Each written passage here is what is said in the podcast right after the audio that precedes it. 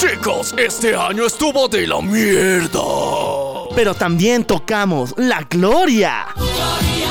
Por eso el día de hoy te vamos a presentar los premios a lo mejor del año. Así es, porque llegamos con los premios La venganza del troll. Así que listos o no, comenzamos.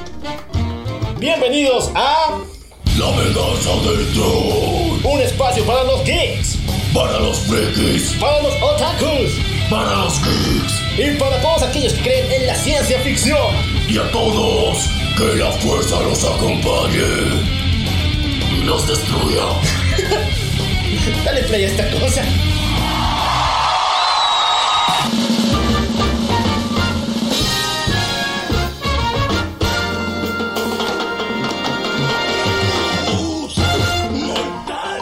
Prepárate la puta que te reparió. Marrano.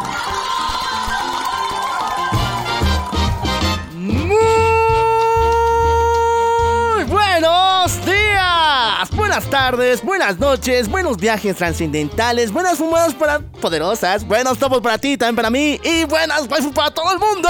Yo soy el local Y yo soy Maniac. y esto es... La venganza del troll. Pero muchachos, bienvenidos a la entrega más especial de todo el año, los premios La Venganza del Troll. Y nosotros, si no han sido vilmente explorados por nosotros, no han disfrutado la vida. Así que listos o no, esta mierda va a estar emocionante. Nos hemos puesto bien galanes para, en, en serio, así. de- Fino. Fino, de gala, chicos. O sea, nuestra mejor facha.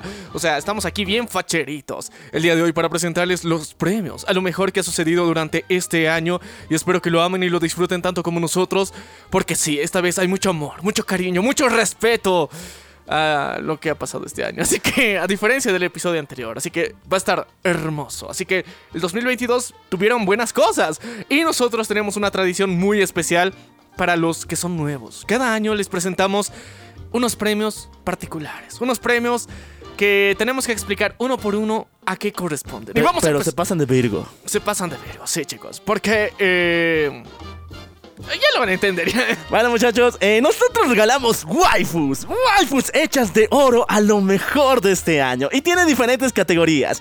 Pero también eso tiene que ver mucho con la waifu que ha sido muy popular y muy destacable justamente en este año. A través de nuestro servidor de Discord, que pueden ingresar ahí, hemos elegido entre un grupo de fanáticos bien acérrimos del anime, porque nos encantan las waifus, los premios que se van a dar esta, en esta entrega de la venganza del troll. También tuvimos diferentes encuestas tanto en Facebook como en nuestras Instagram. stories de Instagram, donde estuvimos preguntándoles a ustedes también cuál fue su waifu favorita, cuál fue su, su, su cómic favorito, cuál fue la película del año. Entonces, ustedes participaron activamente en esto y les agradecemos mucho por ayudarnos a hacer estos premios tan brutales.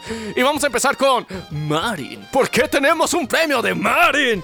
Premio Marin de Oro, porque es Marin Kitty. Kitiwagawa, ay, no me acuerdo bien del apellido, del anime de eh, Dress Up Darling, el cual se trata de una waifu que le gustan aquellos que le cuecen la ropita. Es una cosplayer legendaria de esas TikTokers que todo el mundo se quiere, pero ya saben, no darle consejos, sino darle otra cosa. Y es tan amorosa, tan cariñosa que ama con todo su corazón a su querido prota de turno de esta serie llamada Dress Up Darling. Así que ha sido la waifu de muchos y hasta el día de hoy raramente la siguen poseyendo como super super waifu en el top del top del top. Por eso, al día de hoy, ella, la waifu de oro, Marin de oro, será otorgada al Al premio, la categoría de lo más popular de este año. Aquellos que han ganado las calificaciones más exactas en nuestras encuestas que hicimos en Instagram y en Discord, se llevan la Marin de Oro, wey. Sí, chicos, la Marin de Oro. Al, a, bueno, a, a las categorías más populares en general. Así que ahora sí pasamos a la siguiente. Sí, chicos, porque tenemos una waifu que, que es legendaria. No, y ha ganado como tres veces el, este año el eh, la encuesta de mejor waifu del año. Y eso que su anime Eh, no entró en ese año. Sí, y, y no hablamos solamente de nuestros gustos personales, aunque también sí, porque técnicamente es el cuarto año consecutivo que la tenemos aquí. Bueno, ustedes saben que la venganza del troll no es igual a otros programas. A nosotros no nos gusta esa mamada de tercer, segundo lugar, porque ya de por sí, clasificarlos de otra forma es mencionar que ya han perdido y el primero es lo más importante. Aquí queremos calificar otros aspectos. O sea, ustedes saben que estos son el segundo y tercer lugar. Pero hagámoslo bonito, no lo hagamos sentir tan mal. Pero ni Oh. siquiera es segundo y tercer lugar, o sea, son cosas que nos han gustado a nosotros también. Entonces- Sobresalientes. Sobresalientes. Entonces, ¿para quién va la REM de oro? La REM de oro va para esos detalles en específico. Mejor historia, mejor, vestu- eh, mejor historia, mejor efectos visuales, mejor jugabilidad. Un aspecto importante. Ay, Sí, chicos, muy, muy importante. Así que vamos a cambiar a otra besto waifu también del programa que siempre la tenemos aquí y es completamente importante. Sí, muchachos, estamos con la Emilia de Oro. De la misma forma, muchachones, este premio se entrega para lo más destacable de este año. Mejor iluminación, mejor vestuario, mejor personajes. Así que chicos, recuerden, la Emilia de Oro se va para ese premio tan especial y vamos a pasar a uno que es sorpresa. Sí, muchachos. ¡Sorpresa, motherfuckers! Aquí está el trapito de oro. ¿Cómo entregar un premio a aquella producción que todo el mundo no le tiene fe? O sea, todo el mundo dice que es cringe, todo el mundo dice que es un asco, no lo veas, cabrón. Está horrible. Pero te atreviste a verlo. Te atreviste a verlo y dijiste, no está tan mal y no merece tanto odio. O sea, te sorprende estas mamadas. Sí, te sorprende, aunque, au- aunque técnicamente todo el mundo te diga, Ese güey es puto. pues tú, tú lo quieres, tú, tú, tú lo amas. Entonces, por esa misma razón tenemos el premio Surprise. El premio... A ver, no, este Ah, premio se entrega a las producciones que todo el mundo detesta, pero que tienen un elemento, un elemento que te hace recomendarlo. Y bueno, por eso es el premio sorpresa. ¡Es una sorpresa! Sí, es un premio trapito. es el premio trapito, como cada año. Importante reconocerlo y recordarlo. Ahora vamos a pasar a uno de los siguientes. Y el último premio de esta categoría. Sí. Que viene. Con ustedes, el premio Jordi Oro para la mejor producción del maldito año. ¡Eso! Porque no. No lo digo yo, lo dice la ciencia. Sí, muchachos. A ver, eh, hay que aclarar que George se ha convertido prácticamente en la mamacita de mamacillos. O sea, no es una waifu, no solamente es waifu, es MILF, viejo. Y MILF de... Ustedes saben qué características tiene, tiene un enorme cuerpazo, tiene ese sentimiento que cuando se pone borracha es chistosa. Y lo más importante que es puro amor. Así que por lo tanto, y Spy for Family se ha vuelto en el boom que por alguna razón, siendo otaku, no puedes evitar en estos días tenía que estar aquí como lo mejor, lo mejor de este maldito año. Y, y- y todos los que escucharon la primera descripción pensaron. Creí que era porno. Pero no, no, chicos, o sea, otro día hacemos eso. ¿ya? Pero lo importante es que sí, la York del año se lleva la mejor producción que ha tenido este año. Así que, ahora sí, vamos a empezar con los premios y con las categorías y las nominaciones diferentes que hemos tenido a lo largo de este año. Y vamos a empezar con el mundo de los cómics. Sí, muchachones, porque raramente no he visto que este año haya premios para cómics. O sea, yo he visto que eh, Mr. X, incluso el Geek eh, Monitor de la Literatura. El Monitor Geek han lanzado, lanzaban diariamente o anualmente sus premios a los mejores cómics, pero este año no hubo. ¿Por Eso qué? está- Porque, porque muchas cosas estuvieron de la mierda, pero nosotros rescatamos, hurgamos en la basura y vimos que hay resultados, hay cosas dignas de verse. Sí, muchachos. Así que, premio Marín de Oro a lo más popular, a los ganadores de la encuesta que lanzamos en Instagram y a través de Discord, muchachones. Para Spider-Man. Age of the Spider-Man. Ay, muchachones. mm, no sé cómo calificar esta mamada. Neta. A ver. Age of the Spider es un cómic que es precuela al nuevo evento que va a lanzar Marvel en 2023 de lo que sería eh, el nuevo Spider-Verse. En el cual conocemos nuevas versiones de Peter Parker y es una mamada copia muy barata de lo que vimos en eh, Dark Knight, eh, la, la Noche Más Oscura, Death Metal, en Death Metal. Porque neta, se parecen idéntico. Ponlo un, uno al lado de otro y vas a notar cuántas similitudes tienen. Sí, o sea, técnicamente es plagio. Incluso, ¿te parecía estúpido un Batman dinosaurio? ¿Qué tal parece un Spider-Man dinosaurio, güey? O sea, por eso ese plagio es bien obvio. ¿no? A- a- Ahí la cagaron en ese sentido. Pero aún así, eventazo. ¿Por qué? Porque muestran nuevas versiones de Spider-Man porque ya había un chingo de por sí. Ahora muestran más. Y nosotros ya hablamos del Spider-Verse. Tenemos un episodio donde te, lo contamos. Pero aquí en este nuevo evento, que técnicamente es la precuela del evento central, de por sí ya, este, ya esto ha llegado a niveles muy extraños de Spider-Verse. Bueno, lo que me gusta de hecho de Spider-Verse es que nos muestran por fin el origen de esta mamada. Si bien hemos visto que el origen de los animales totémicos tienen que ver con los dioses prácticamente que han elegido avatares en nuestro mundo, vemos a esos dioses, principalmente a Tush, que es la diosa de las arañas en el antiguo Egipto. Incluso se ve con Khonshu y con eh, la reina pantera de Black Panther. Así que hay una guerra entre dioses totémicos. Va a haber una guerra entre los héroes animales de Marvel. Y eso se va a ver en el nuevo Spider-Verse. Lo cual se está apuntando como un mega ventazo del siguiente año. Pero of Spider, ya, te la gano porque hay una versión eh, otaku que se parece mucho a Uraraka, en serio, de Boku no Hero. Así que por gorditas y buenardas, punto bueno. Y premio Marín de Oro. Sí, chicos. Y, y lo más importante que podemos decir al respecto también es que al año se viene. ¿Qué, qué, qué evento era? Ni idea, o sea, no, No, tiene no, ¿qué- nombre. ¿Qué, qué bien- evento viene? El nuevo Sp- Spider-Verse. el nuevo Spider-Verse, así que lo único que te podemos decir, porque si este evento ha estado brutal, el siguiente que se viene. Prepárate, la puta que te reparió. Sí, preparada. Eh, ahora sí, continuamos con el siguiente.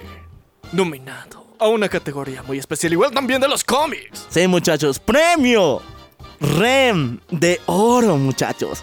A ver, ustedes saben que este premio va para detalles muy específicos y este cómic realmente se lo merece.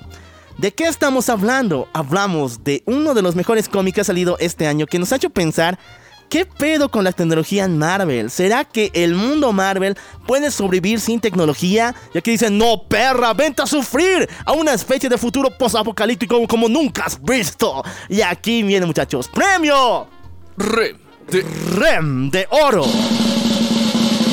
para Avengers Dark Age. Eventazo, no, no sé cómo explicarlo, o sea, he leído el comienzo, no me gustó, pareció una mamada bien fea.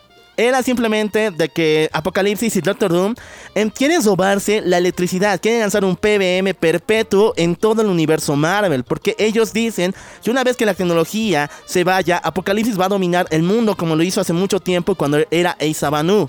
Y así lo hacen, o sea, Tony Stark le dice en su cara, ¡hazlo! No creo que te atrevas, o sea, Doctor Doom funciona electricidad, güey. O sea, hay que estar bien pendejo para eso. Y otro, ¡ah, me retas, perro! Y se roban la electri- electricidad. Ponen un PBM perpetuo en el universo Marvel. Ahí no fue culpa de los guachicoleros. No, muchachos. No fue culpa de la guerra de Ucrania. No, muchachos. Apagaron toda Europa con el poder de Apocalipsis. Sí, y estuvo genial porque aquí nos demuestran que la raza humana puede sobrevivir sin electricidad y lo más importante, que los héroes de Marvel pueden hacerlo y crean tribus, clanes de familias que mezclan la... eh, primero lo spin, spin, steampunk, no, sería... el Steam- universo- steampunk. lo steampunk mezclado con lo que sería eh, el... Lo que sería un futuro posapocalíptico prehistórico y al mismo no, no, tiempo... medieval, no prehistórico. No, ese es prehistórico, porque viven en tribus bien extrañas. Y también ese estatus de casas tipo medieval. O sea, son tres edades que tienen que ver con los héroes de Marvel. Y lo hicieron de la puta. Y el final es buenardo, o sea. ¡mua! ¡Eventazo! Y sí, chicos, nos pusimos muy alegres. Pero, estas mamadas solo pueden pasar en otro universo. Porque técnicamente no es del universo oficial del 619. Boyaca, boyaca. Yo creo que las mejores historias de Marvel creo que este año han salido de otro universo, ¿no?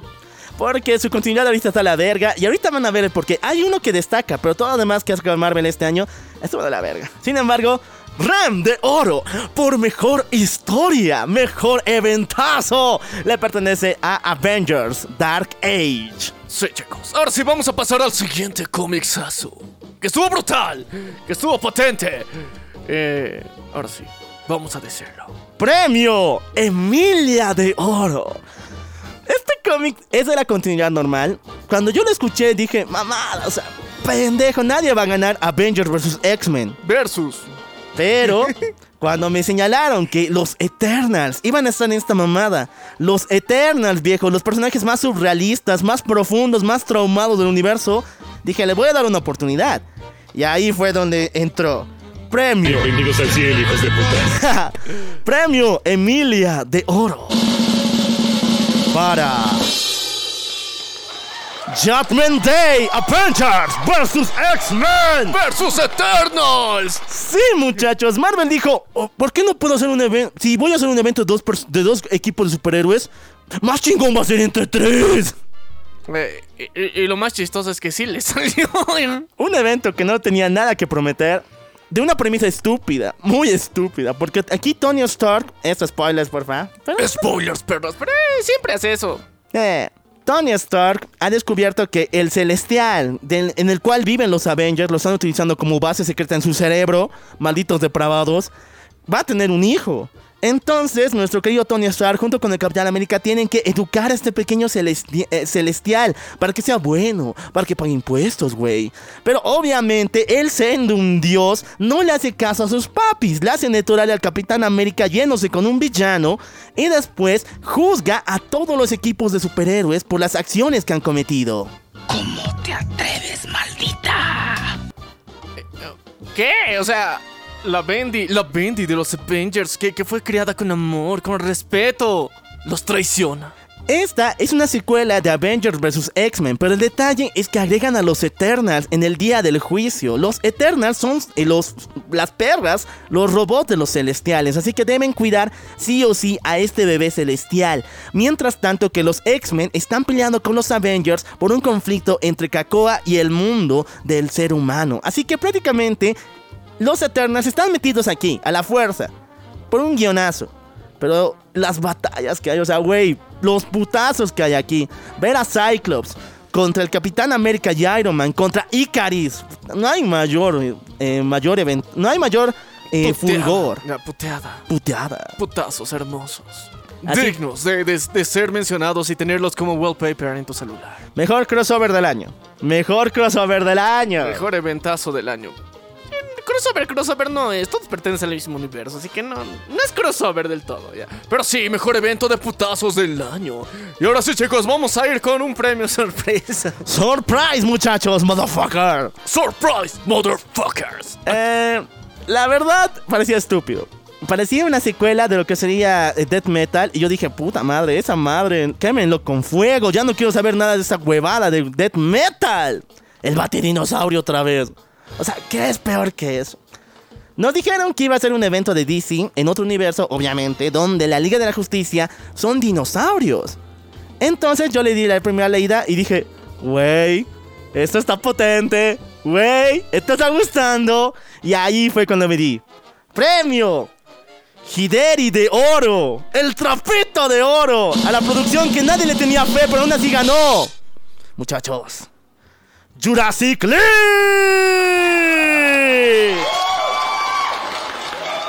Y, y todos podemos decir que esto se debe solamente a, a- a que algo pasa. Sí, los gringos aman a los dinosaurios, no tienen ni maldita idea de cómo pasó. Además, esto tiene que ver porque han hicieron un buen marketing, o sea, por aquel entonces ya estaba lo de eh, Jurassic World Dominion. Sí. Aprovechando el mame, obviamente la Liga de la Justicia, DC, aprovechó lanzar un cómic en especial donde su Liga de la Justicia, la Trinidad y muchos otros héroes estén conformados por dinosaurios. Pero el detalle aquí es que los puntos clave, que es la muerte de los padres de Batman, este pedo de que Diana es la hija de Zeus y que prácticamente Superman venga de otro planeta siendo eh, un alienígena, se respetan en este cómic. Se mueren los padres dinosaurios de Batman. Eh, Wonder Woman es la eh, hija de dos dinosaurios de diferentes especies. Uno es como un dios. Y tercero, Superman, siendo un dinosaurio de la Tierra, viene en huevo de otro planeta, en un asteroide, y es adoptado por humanitos. Cavernícolas. Por cavernícolas, ya. Ya. Oye, qué loco. O sea, es como lo más... Lo, lo más raro es que Batman tiene, tiene traje, güey. Tiene un batitraje. De la mierda, pero tiene un dino traje. No, y tiene un Robin humanito, cavernícola. ¿Qué? ¿Y por qué? Mira, o sea, ¿por qué no podían ser todos cavernícolas? E- Eso es, ese es mi cuestionante. ¿Por qué? O sea, eh, es que aquí es un universo tipo Dorohedoro, así. Pero es que ya han hecho eso. O sea, Batman ya ha sido cavernícola, Superman sí, sí, ya- no, pero Wonder Woman también ha sido cavernícola. Entonces ya han hecho eso antes, así que dijeron, ¡a la mierda! ¿Por qué no hacer los dinosaurios? Es todo muy raro esta mierda, pero. Pero, o sea. Podemos decir que sí. Léanlo. Por el mame. Porque sí está bueno, ya. Ahora sí, muchachos. Premio a mejor cómic del año. Muchachos, para empezar, hay que rendir respeto y amor a este cómic. Viene de una idea muerta. Este universo lo han sacrificado un chingo de veces que ya ha perdido su significado. Flashpoint. Hemos tenido la versión oscura de esto en el multiverso oscuro. Hemos tenido su secuela que ha sido Flashpoint Reborn. Pero, pero, pero ninguna de ellas le ha tocado los talones al verdadero Flashpoint, a ese ventazo que hemos vivido en el año 2012. Pero vino DC y dijo, ¿y si hacemos un universo alterno de Flashpoint? Un universo donde Barry Allen no haya salvado esta tierra. ¿Qué hubiera pasado? ¿Qué hubiera sucedido si hubiéramos tenido que vivir con Barry Allen en el universo de Flashpoint, con todo lo que ha resultado después de sus eventos? Y, y- en tu mente suena una voz que dice. Son tiempos sombríos. Y bueno, ¿qué más sombríos que Batman? Así que. Muchachos, premio George de Oro a lo mejor de este año, el mejor cómic del 2022. Y me la juego enterita. Flashpoint Beyond.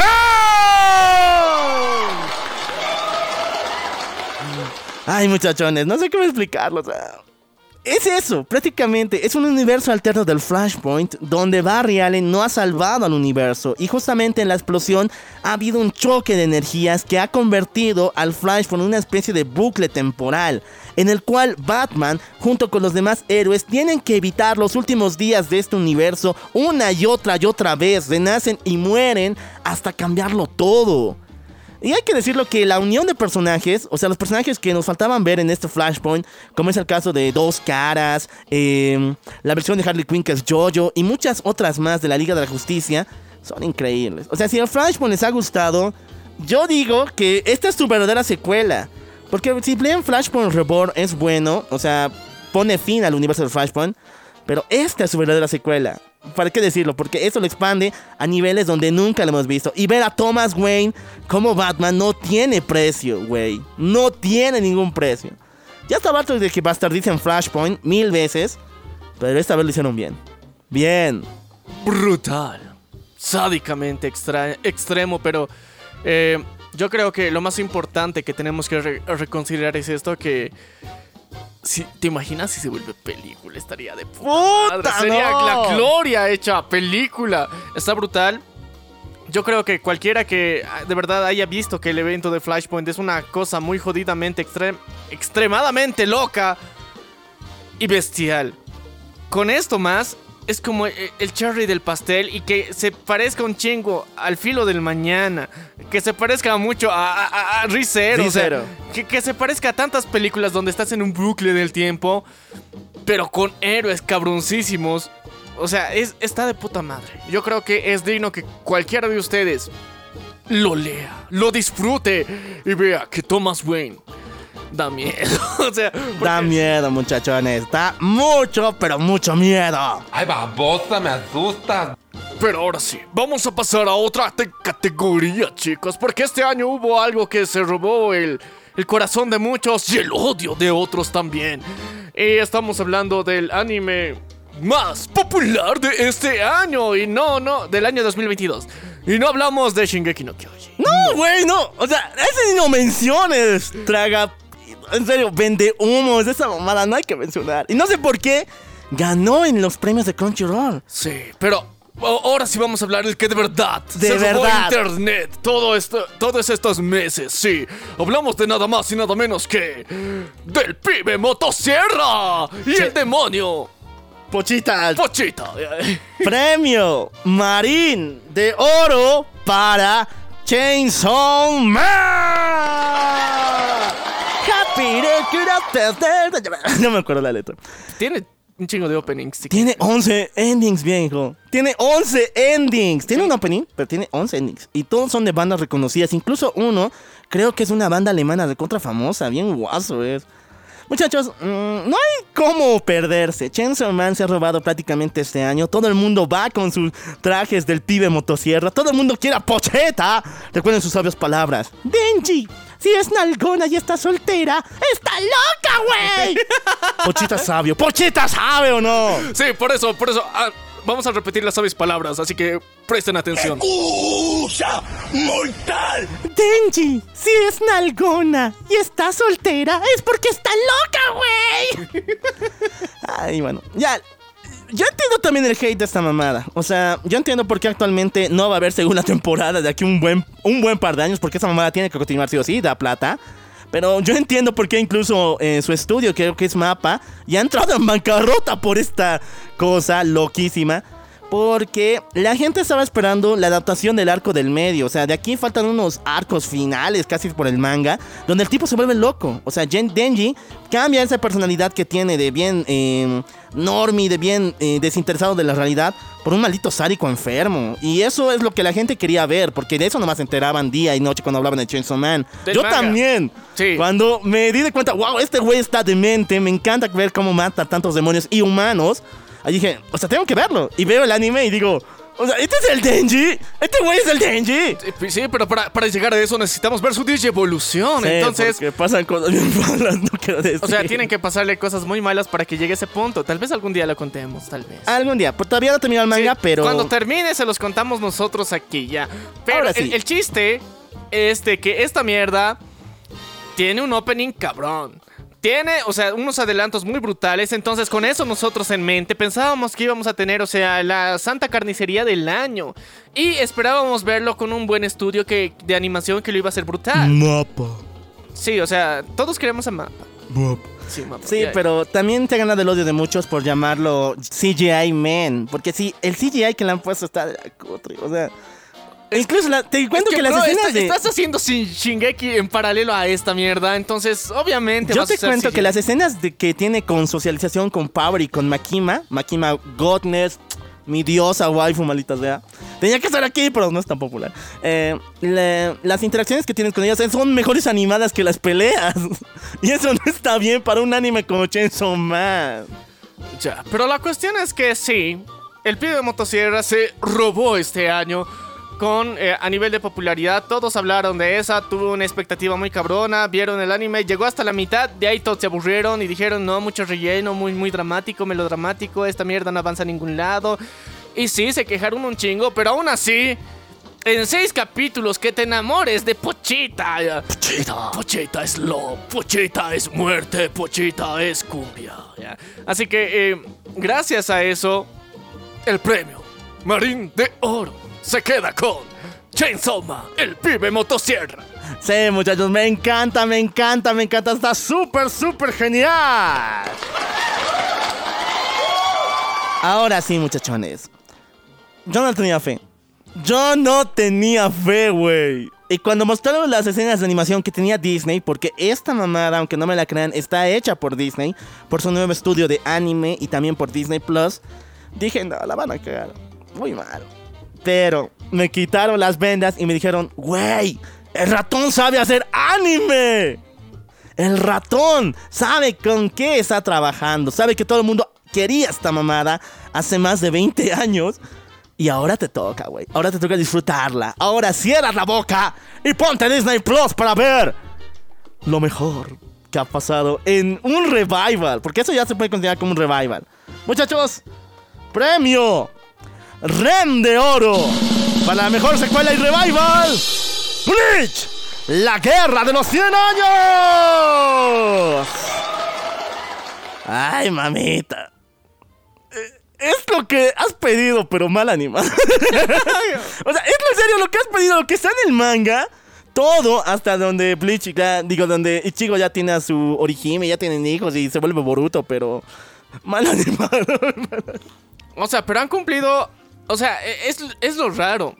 Es lo raro. Han cumplido todas nuestras expectativas en cuanto a historia. Pero no animación. Eh, sí, no quiero justificar la animación, o sea, es muy diferente. a Es la- que, es que yo creo que, que el estudio ha dicho, ¿has vieron esta mierda en, en sus pantallas de 480? O sea, no se van a dar cuenta del cambio y, y lo mantuvieron el... O sea, técnicamente sí podemos decir es fiel a la animación antigua. El pedo es que estamos en 2023 ahora y en el 2022 estrenar algo así bajo esa calidad ya no se ve tan bien como en su momento se veía. Mm, hay algunos animes que han hecho eso. Por ejemplo, lo de La Invasora Noon.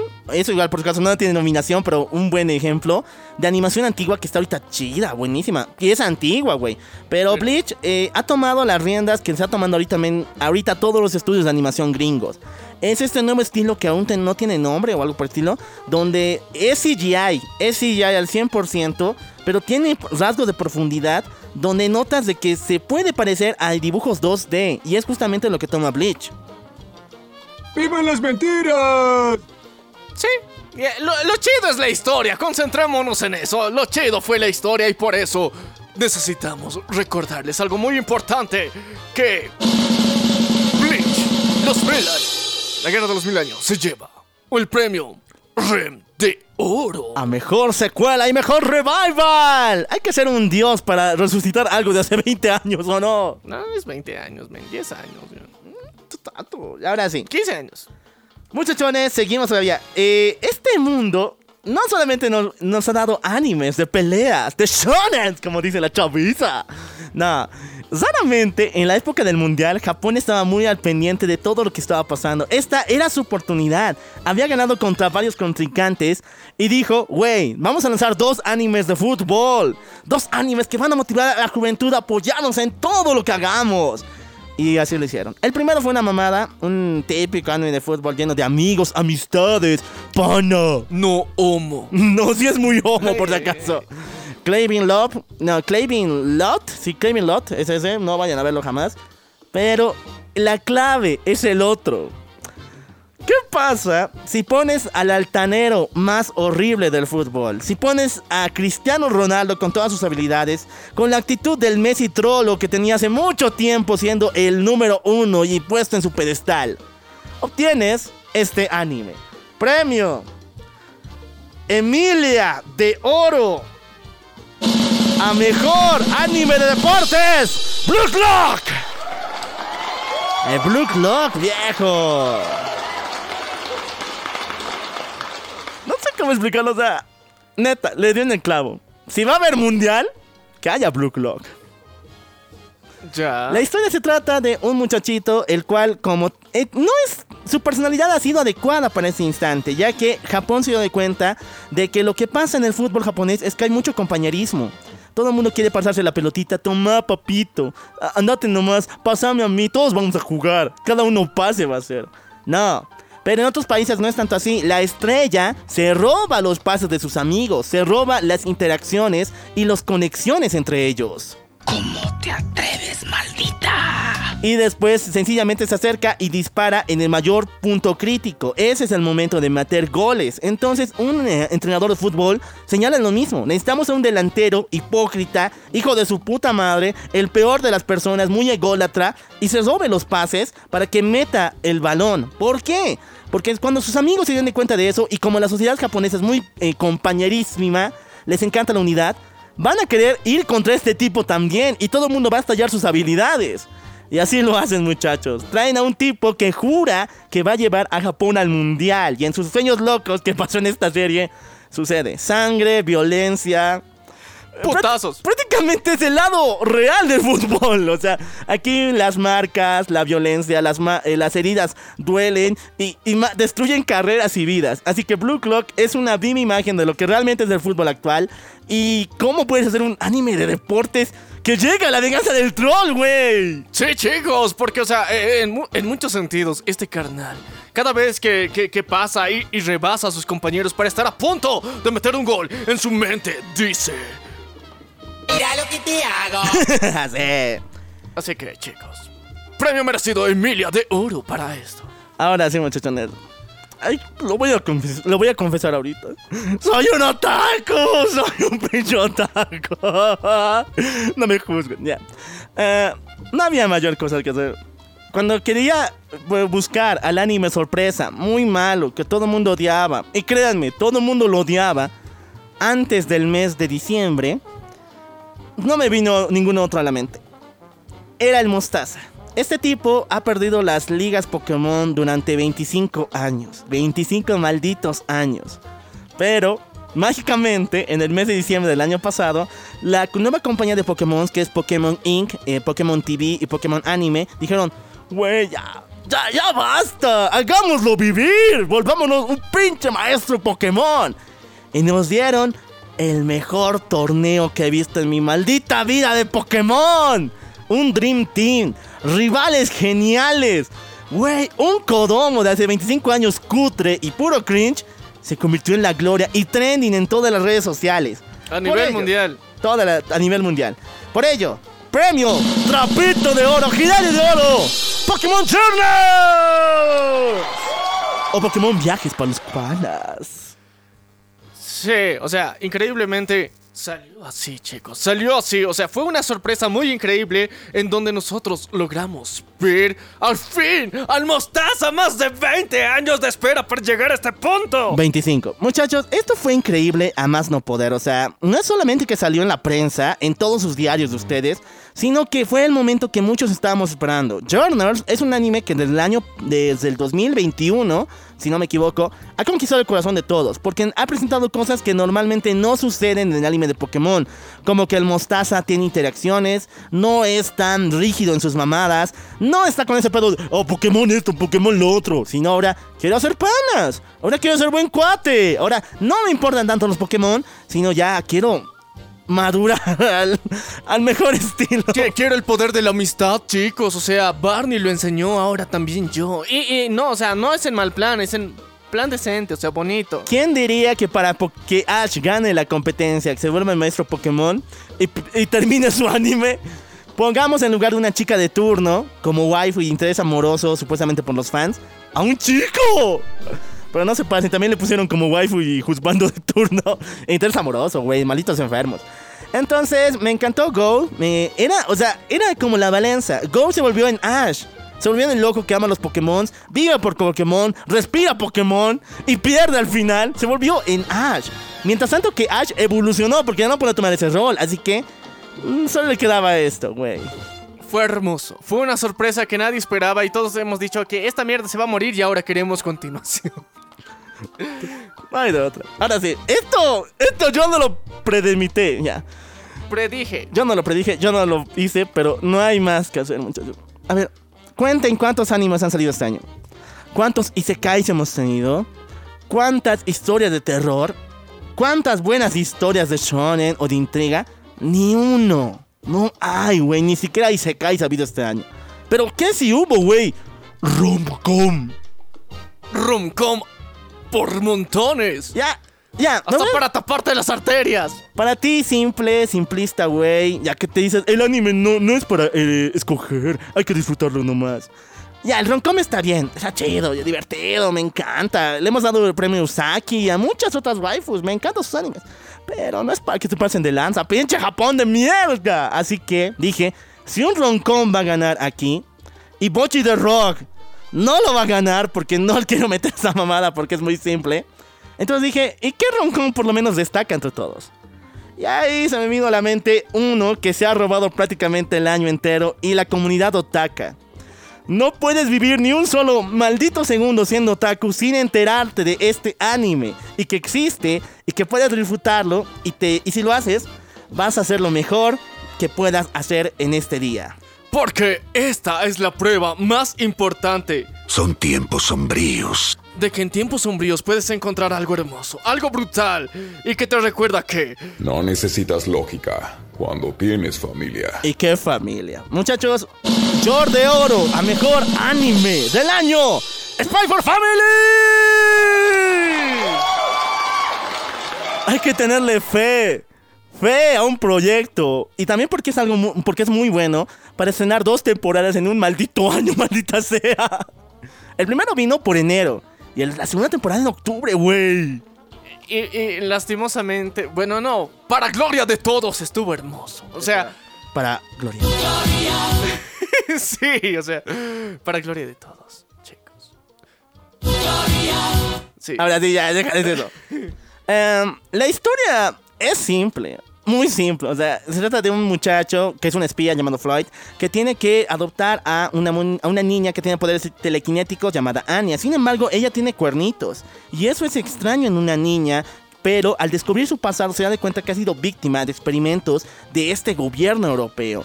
Después Lloyd junto con Anya tienen que unirse con una mamacita prechucha, mamacita preciosa de York, que es una ex asesina que ha dejado esos muy malos eh, trabajos para unirse para investigar qué sucede tras bambalinas de un colegio que supuestamente es para élite.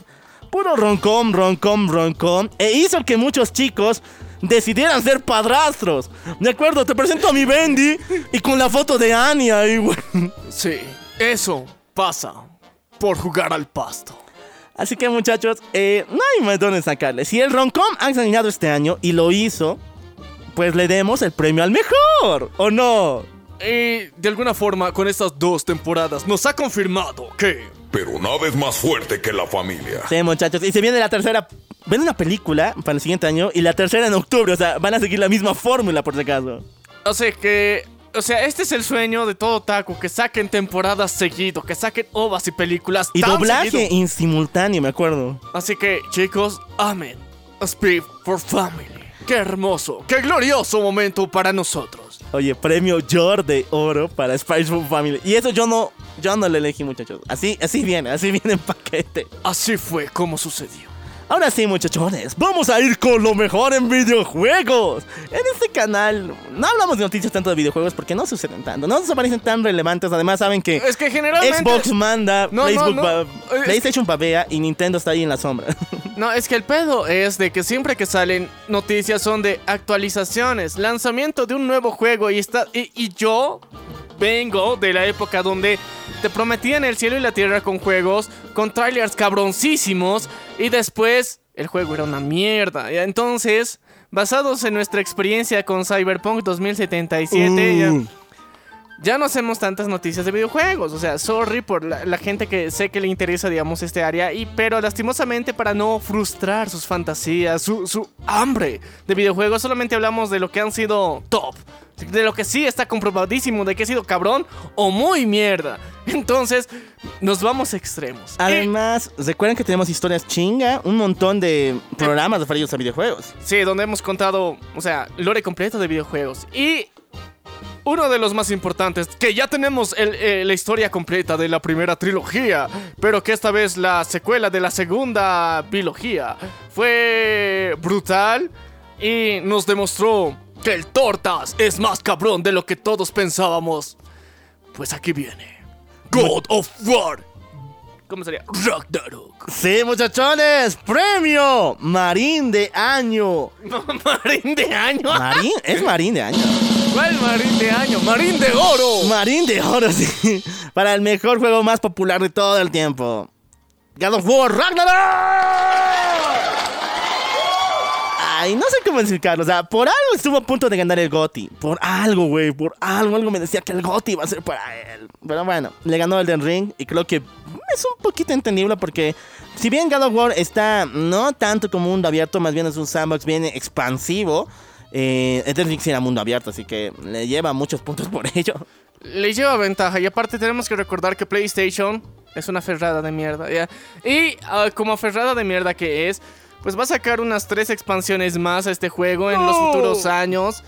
Pero como juego madre original, o sea, línea temporal inicial, completa, supuestamente, God of War, Ragnarok, con la historia y el lore que nos han contado, estuvo muy cabrón. Muy God of War, o sea, llevó al God of War a otro nivel y cada vez que, que, que, que estabas jugando sentías y una voz te decía en tu cabeza. Es muy pegriloso, muy pegriloso. Y no sé, o sea, fue, fue muy cabrón. Bueno, muchachos, ¿de qué decir? O sea, los padrastros se tomaron el año. Primero en el anime. Igual en, el- en los cómics, porque el maldito de, de Thomas Wayne ah, toma a otro, al hijo de, de- de- del, del Comisionado. ¿no? comisionado Dent, Ah, del ya, ya. fiscal Dent, como su nuevo Robin. Así que los padrastros se están robando los premios, güey, hay que hacer algo. Sí, este año fue de los padrastros el 2022, así que estuvo brutal, estuvo extraño. Eh, pero, qué puto miedo, el Tortas, ya. El Tortas, El Tortas es muy cabrón. El Tortas es un verdadero pichingo. Estuvo muy cabrón. Definitivamente fue uno de los mejores juegos que, que nos mostró. Ya no tan estilizadamente, o sea, no estilizadamente, exageradamente y hollywoodiadamente a los dioses nórdicos. Y eso estuvo cabrón.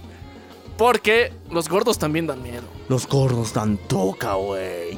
Seguimos todavía con los videojuegos, muchachos. Juegos indie, este año no ha habido muchos, pero los que salieron estuvieron genial, excepto eso de Plu- Pluppy Time, Holy Time, esa, esa mamada que parece chicle. O sea, parece espiral mezclado con Slenderman, con Honey Boo Boo, pero es osado. O sea, todo el mundo lo adora, pero yo no. Así que juegos indie no hubo tanto este año. Sin embargo, un juego se robó redes sociales, amor, plata. Hizo de que su compañía, que no era nada, empezada por unos tres tipos, se volviera en una de las más reconocidas y actualmente trabaje para PlayStation. Muchachos, con ustedes, el mejor juego indie del año. Premio Rem de Oro para Stray. Michitos y robots. Sí, qué buen resumen, ¿no? Michitos y robots. A ver, eh, chicos, para, para gente solitaria, que no tiene amigos, que vive sola, que ha pasado la pandemia difícil y que probablemente esté por entrar en depresión, conoce bien a sus fieles compañeros. Los gatos, ya. Entonces, eh, qué bonito que haya un juego que le haya dedicado tanto amor, tanto cariño a estos pinches michis. La historia es buenarda, o sea, prácticamente en un universo post-apocalíptico los seres humanos hemos desaparecido y nuestros Mi- robots mi- Michito, el huerfanito. y nuestros robots gobiernan. Entonces, una banda de gatitos eh, se muda, están creo que en un viaje de invernación De drogas, y uno se pierde Son traficantes. e ingresa dentro de esta ciudad de robots y entre ellos descubre que tiene alma, güey. Tienen sentimientos, pero esta maldita ciudad está conformada por mutantes, así que este gatito tiene que sobrevivir. Y, y- y cada vez que puede, mira al cielo y dice: ¿Por qué me persigue la desgracia? Pero al final, tú está en tus manos. Darle esperanzas, darle luz, completar las misiones y que este Michi tenga un final feliz. Lo que me gusta es de que sus botones de ataque, todas sus interacciones y prácticamente la jugabilidad son con cosas de gato. O sea, ruedas, lanzas bolas de pelo, pero no como ataque, sino simplemente para quitar energía, distraer, te apegas a las paredes, duermes. Tienes ¡Duermes, güey! El, el puto equilibrio también es muy importante. El puto equilibrio, así que, o sea, prácticamente te vuelven un gato. ¡Eres un gato! Y lo más bonito de este juego, independientemente de lo que ya he dicho al principio, porque sí es bonito, no, no, no tengo nada en contra de este juego, está, está muy bonito, muy bien hecho, es que cada compra de este juego ayuda a rescatar a Michis de las Oh. calles. De, no me acuerdo si era Londres o Gringolandia, pero igual. Era Londres, Londres es. Está hermoso. Está muy bonito y sí, tiene un estilo muy cyberpunk por la iluminación que tiene la ciudad de robots, obviamente. Pero está de puta madre, está hermoso. Y yo creo que si no has jugado y tú amas a tu gato, tú amas a estos michis, piensas tener un michi y quieres entender cómo piensan, pues juega este juego para que entiendas esta loca y extraña historia felina. Muchachones, ahora sí, desde la tumba. Ustedes saben que los videojuegos, todo este maldito año sacando segunda secuela de lo que sea. Todo lo que tenía primera secuela, o bien un remake, o una secuela. Te estoy viendo, maldita sea, Sonic Frontiers. Te estoy viendo. Entonces, existen miles de juegos que han tenido esto y no les ha ido nada, nada bien. Sin embargo, uno se alza por encima de los demás. Una brujita sexy. Completamente desnuda, la cual su ropa es su cabello, güey. Y por mucho tiempo se ha vuelto en waifu de waifus. Así que, Podem- podemos decir algo muy importante, que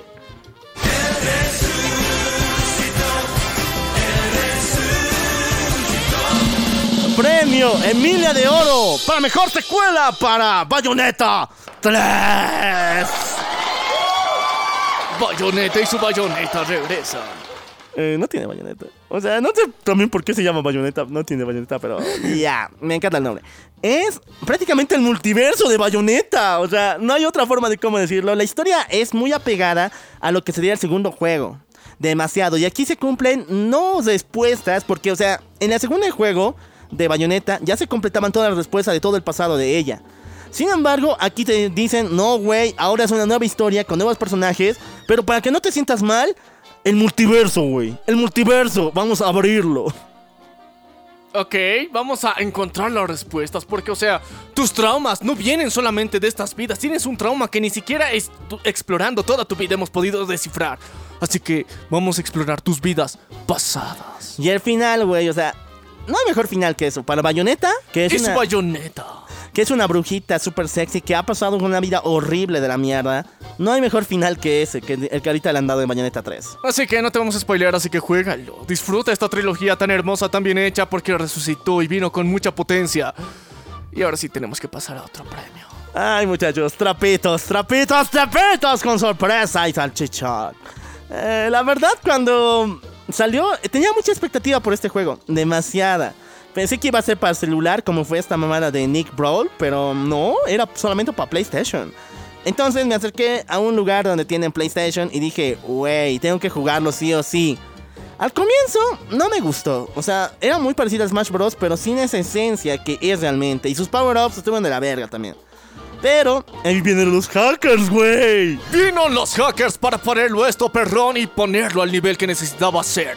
Hicieron los mods más legendarios. Todos los personajes que has soñado en tu vida estaban en este maldito juego. Goku, estaban los de Fortnite, estaba Padres de Familia, los Simpson, Walter White, viejo de Breaking Bad, estaba aquí. Todo porque el código fuente de esta mamada era muy simple, demasiado simple. Y gracias a esto pudimos ver putazos. En el aire, bo, en el aire. Premio Trapito del Año para Multiversus. El juego es malo, neta, es malo, peor que Nick Brawl, y eso ya decir mucho. Pero los mods, los mods la corrigieron bien cabrón. La salvaron, la llevaron a la gloria. Sí, chicos, como eh, el final de GTA San Andreas fue modiado tantas veces que ahora no sabes cuál y no estás muy seguro de cuál fue el final original. Pues esto mismo pasó aquí. Los mods hicieron que esta cosa cobrara vida y vida de la buena. Eh, superpoderes muy cabrones. Súper geniales. Superpoderes, bro. De verdad. O sea, este juego te, te hace alucinar porque de verdad yo creo... Con mods, con mods. Lo- los modeadores se han dado la molestia y sí son fans de los personajes porque a cada personaje le han puesto el superpoder a nivel cabroncísimo que se merece. Y el más papu y épico de todos, Lord Shaggy. Lord Shaggy, güey. O sea, me encanta. Y aquí prácticamente con los mods puedes hacer que tu imaginación vuele. Spider-Man, los Vengadores contra Superman pueden hacerse realidad en este juego. Lastimosamente actualmente PlayStation te butea, te rankea y te saca de todo servidor si es que usas mods para multiversus, pero solamente online. Entonces llama a tus panas, dales un buen control y pónganse a jugar esta mamada con los mods más locos que puedan. Sí, chicos, porque tú y los panas tienen que reunirse otra vez, tienen que compartir las pulgas, tiene que ser algo muy, muy entretenido y de alguna forma para volver a esa normalidad. Así que este es un buen gancho, chicos. Jueguen este bizarro y brutal juego modiado. Sí, muchachos, multiversos, no lo olviden. Y ahora sí vamos con el rey, con el papu, papu, papu supremo de todos los juegos de este año que sí, se lo merece. Nadie lo puede negar. Ah, yo, un poquito. Yo, yo no lo niego. Al comienzo, Me vale pito. al comienzo me pareció bien lento. Lentísimo, muy lento. ¿Por qué no jugaste Dark Souls? Pero cuando la historia empieza a crecer, güey, esta mamada tiene un lore demasiado extenso. Y lo mejor es que todos los dioses cósmicos, las interacciones y todo lo que tiene que ver con ese universo está en el juego. O sea, no tienes que buscar libros, no tienes que buscar otro material extra, como es el caso de muchos videojuegos como Diablo o StarCraft. No. Todo lo que buscas te lo dicen en el en el, En el puto juego, ya. Y ahí es como una leyenda sobre leyenda, un universo más amplio de que nunca has soñado y estás soñando ver y puedes hacerlo. Eso es la ventaja de un mundo abierto. Lo ha explotado como nadie lo ha hecho, por lo menos en el 2022. No, o sea, ha sido una de las cosas más gods que, que existen, que han existido y que van a existir. ¿Por qué? Porque este juego tú decides. De verdad, tú decides por dónde putas ir. Y esa es la magia de toda la franquicia que, que es y que representa Dark Souls. Y para llegar a su epítome más cabrón y que pesa un chingo, puta madre. ya. que pesa demasiado este puto juego ya. Pero es hermoso. Y que probablemente cada vez que lo jugaste tú estabas diciendo. ¡Ah! ¡Ayúdame a Jesús! Premio George de Oro al mejor videojuego de 2022. Elden Ring. Sí, chicos, si quieres salir de la depresión, aquí está tu juego, aquí está. O sea, la saga Dark Souls en general te saca de la depresión.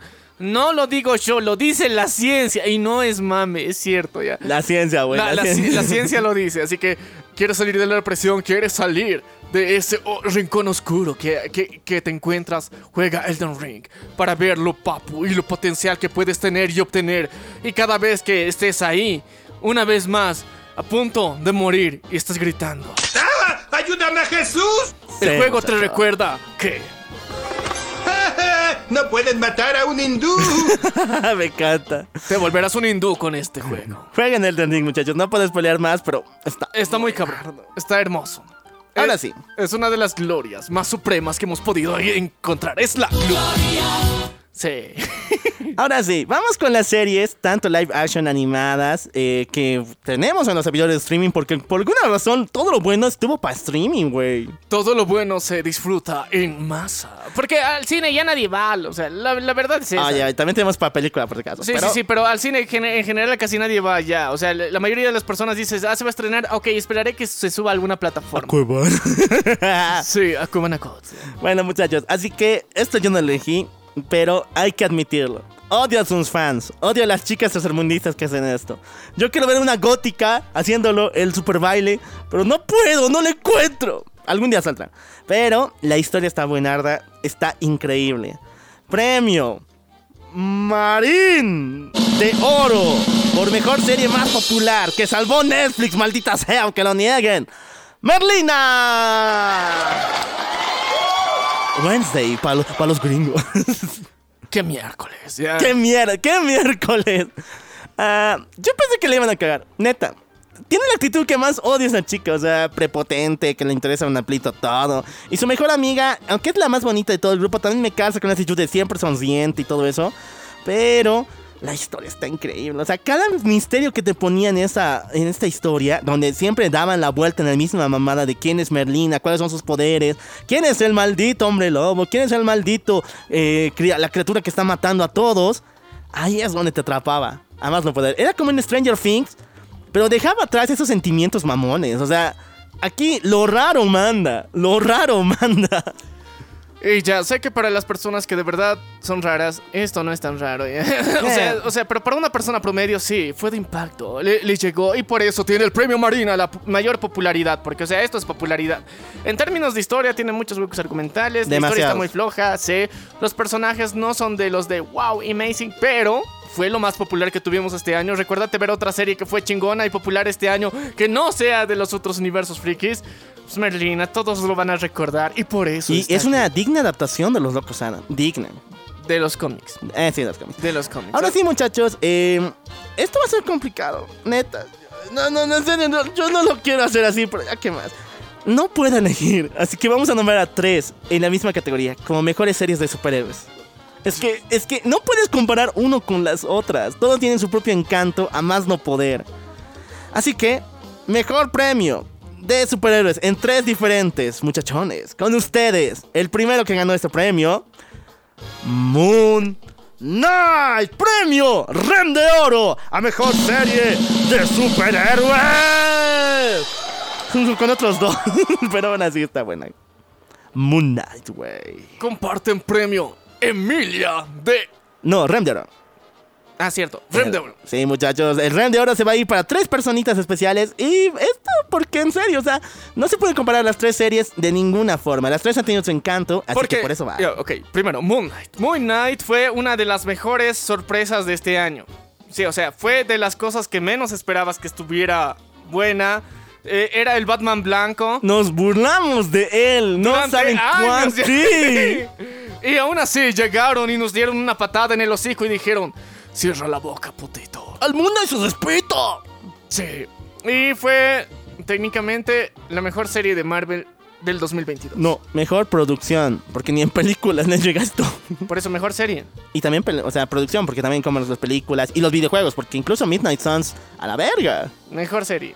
Mejor serie de Marvel del 2022. Hay que estar bien mal para que eso O sea, ha habido un chingo de series y esta es la única que ha salvado. O sea, no hay más que que haya salvado en general. Todas han estado regulares, aceptables y de la mierda. Así que esta sí estaba buena. Ahora sí, seguimos compartiendo el premio. No sé qué van a hacer, la van a partir a la mitad los tres, por lo- porque solo vamos a dar un hito.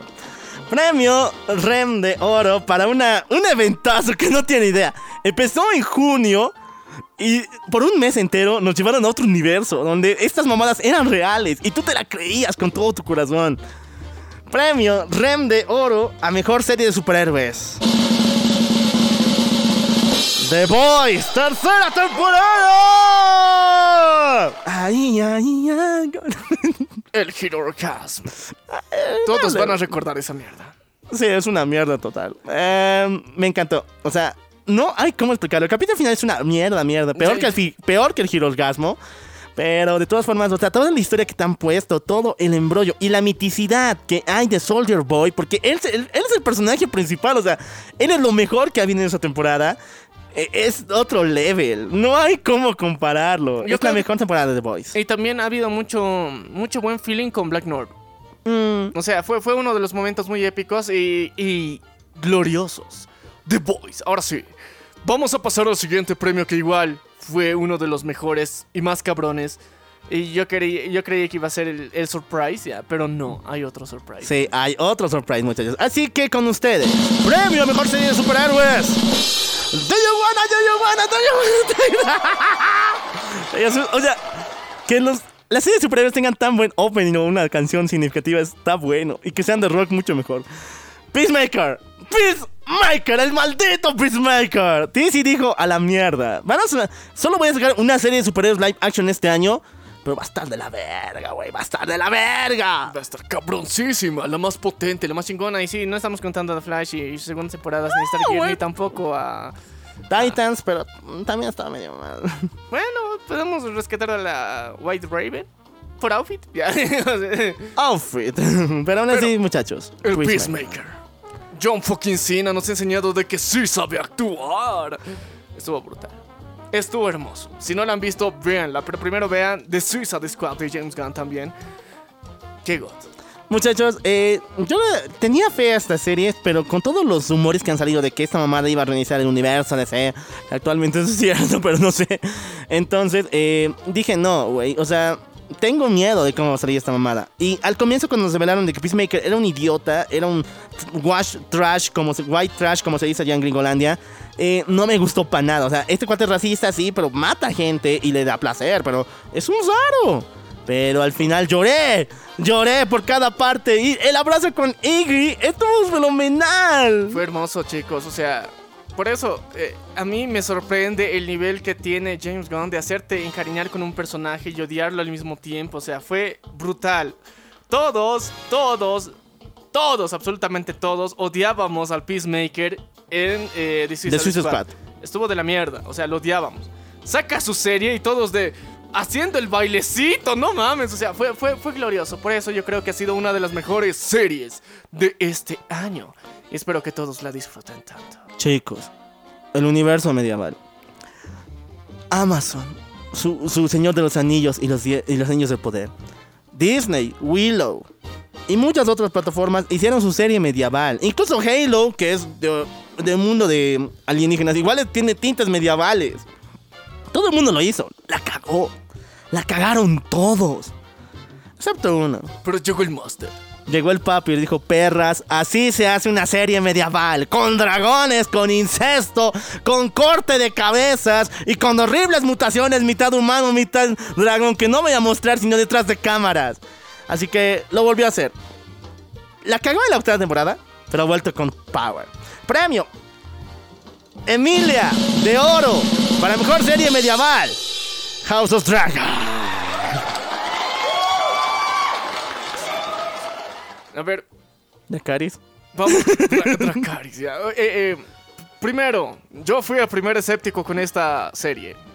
me emputé tanto, ya me emputé tanto con el final de, de, de ¿qué, qué era? Game of Thrones, del Game of Thrones, ya, entonces fue horrible el final. Fue de las mayores decepciones de la vida y en serio que se vayan a la mierda los putos directores de esa temporada, que se vayan muy a la mierda A los mierda. guionistas, sí, sí, entonces que coman mierda, o sea, que, que coman la caca de la mosca que se posó en su lengua, así, eh, emputan esos cabrones, ya.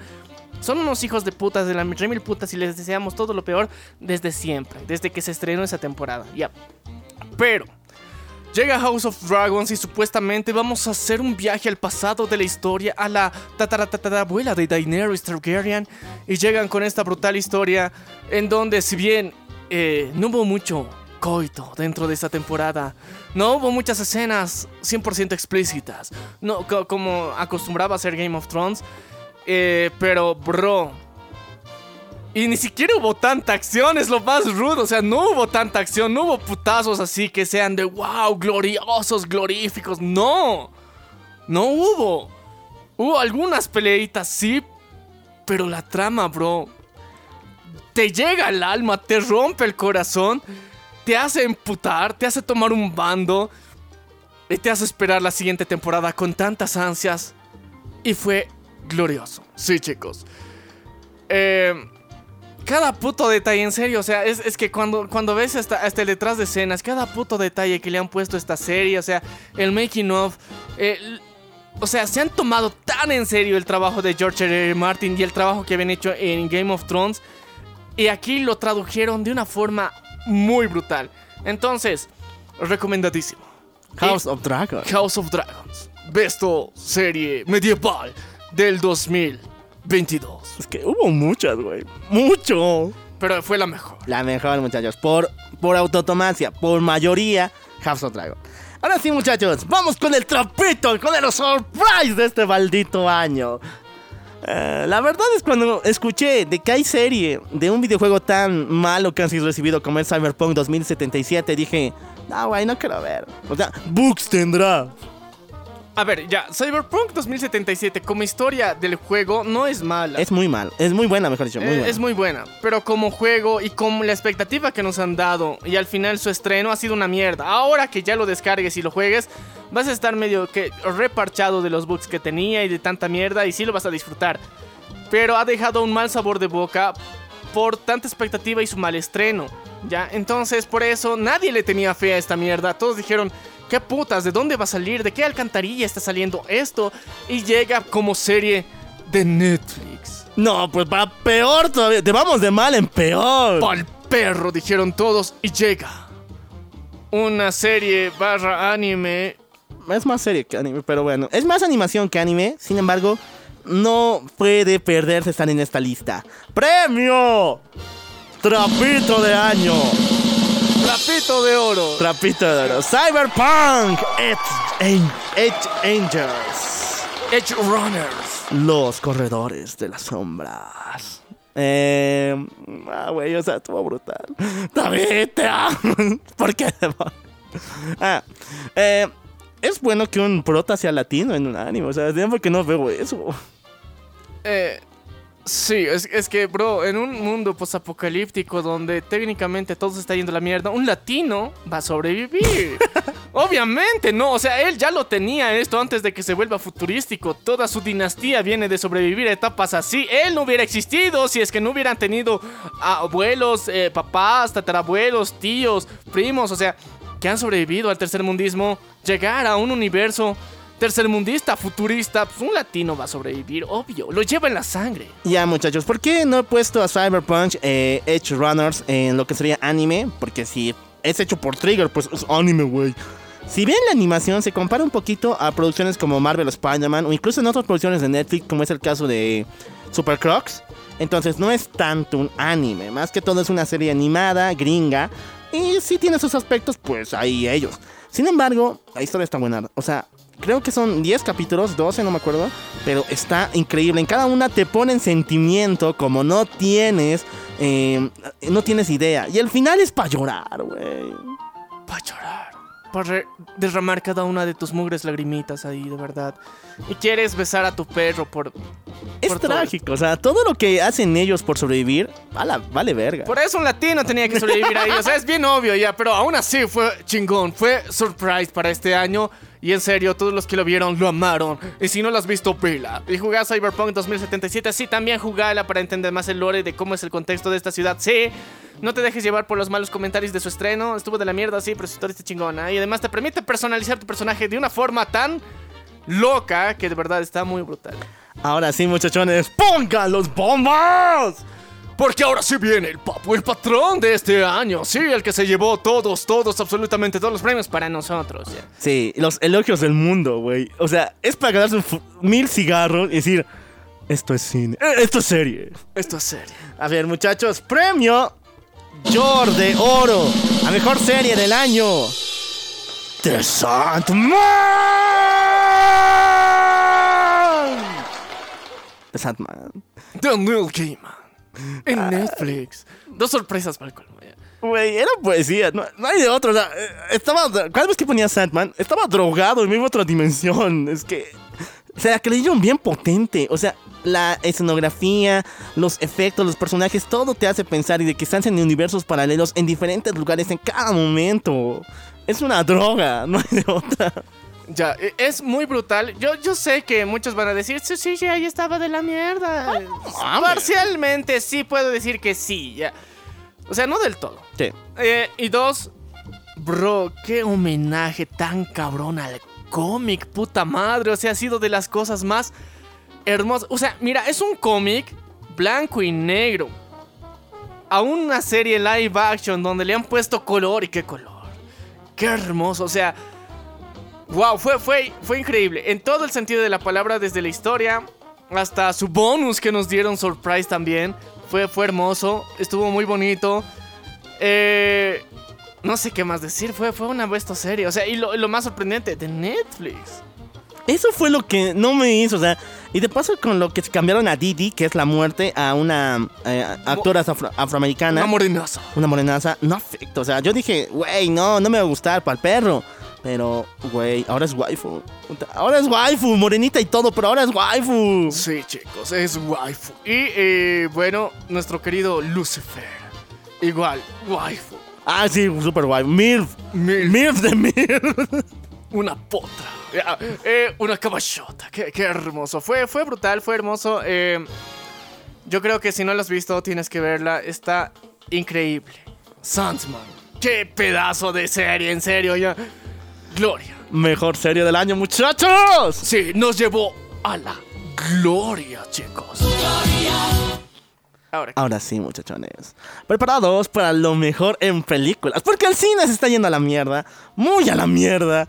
Pero aún así está chido. Aún así. lo queremos. Aún así vino un norteño. Un norteño que hizo cambiarlo todo. Y aparte con un excelente y brutal cameo que todos, todos disfrutamos, sobre todo los amantes de la música, y que dijimos, wow, me, me llena el corazón. Muchachos, premio Marín de Oro. a mejor película más popular. Y ha sido popular aunque no fueron a verla al cine, malditos putos. Hablamos de Northman, el hombre del norte. El norteño. Todo el mundo hablaba de ella. O sea, está buenarda. Es larga un poquito, pero vale la pena. Sí, bro, o sea, lo más interesante es que habla de drogas, ya. Sí, es raro, ¿no? Sí, ya, e- e- es, es muy épica. Es, es la besto película que, o sea, e- el nivel de popularidad sí está muy cabrona, pero yo creo que también, o sea, muchos no, no le van a dar el chance y la oportunidad. Aparte, su tráiler es muy clickbait. Sí, demasiado. Es muy clickbait, pero aún así es buena. O sea, su- o sea, cualquier persona normal diría de a la mierda, pinche tráiler clickbait. Pero técnicamente no, porque a diferencia de ciertos trailers de Marvel, Pinche, te estoy viendo. todo lo que ves en el tráiler sí pasa. O sea, sí pasa, pero no pasa como crees que va a pasar. O sea, te cambia la expectativa por completo de la película. Y dos, tenemos un cameo de Bjork ahí, muy brutal, como una de las. Eh, ¿Cómo sería? Como la sacerdotisa ahí de los cuervos. Está, está muy cabrón, visualmente está cabrón. Una historia muy norteña, muy. Es muy nórdica, ya. mu- Muy norteña también, en, muy, en gran parte del Sí, sentido de la palabra, sí, sí. sí. Y eh, yo creo que va a haber secuela, porque Robert X ha dicho que si, si le va bien, le va a haber futuro a esto. Anya Taylor Joy también vuelve en un papel muy, muy cabroncísimo. Eh, brutal final. Brutal final que técnicamente, si es que lo piensas bien, te lo spoilean desde el principio, pero no te has dado cuenta. La vi tres veces, cabrón. La vi tres veces. Está muy buena esta peli. Así que véanla, está ahorita en HBO Max. Disfrútenla. El norteño, el hombre del norte, The Northman.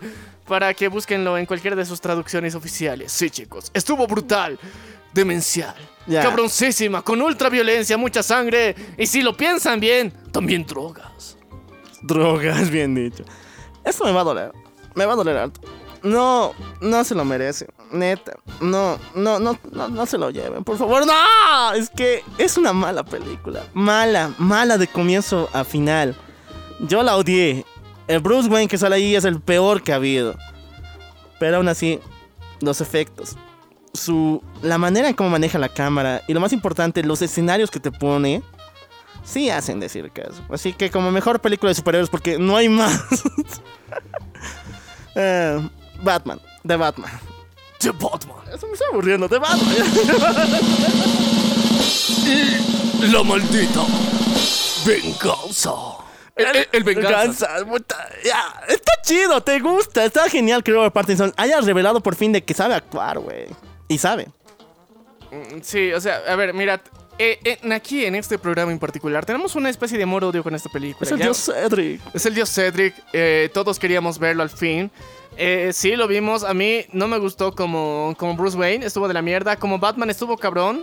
Pero aún así le falta. Pero es, es como decir, bajo la justificación de que son los inicios de Batman. Chido. O sea, está bien. Pero su villano.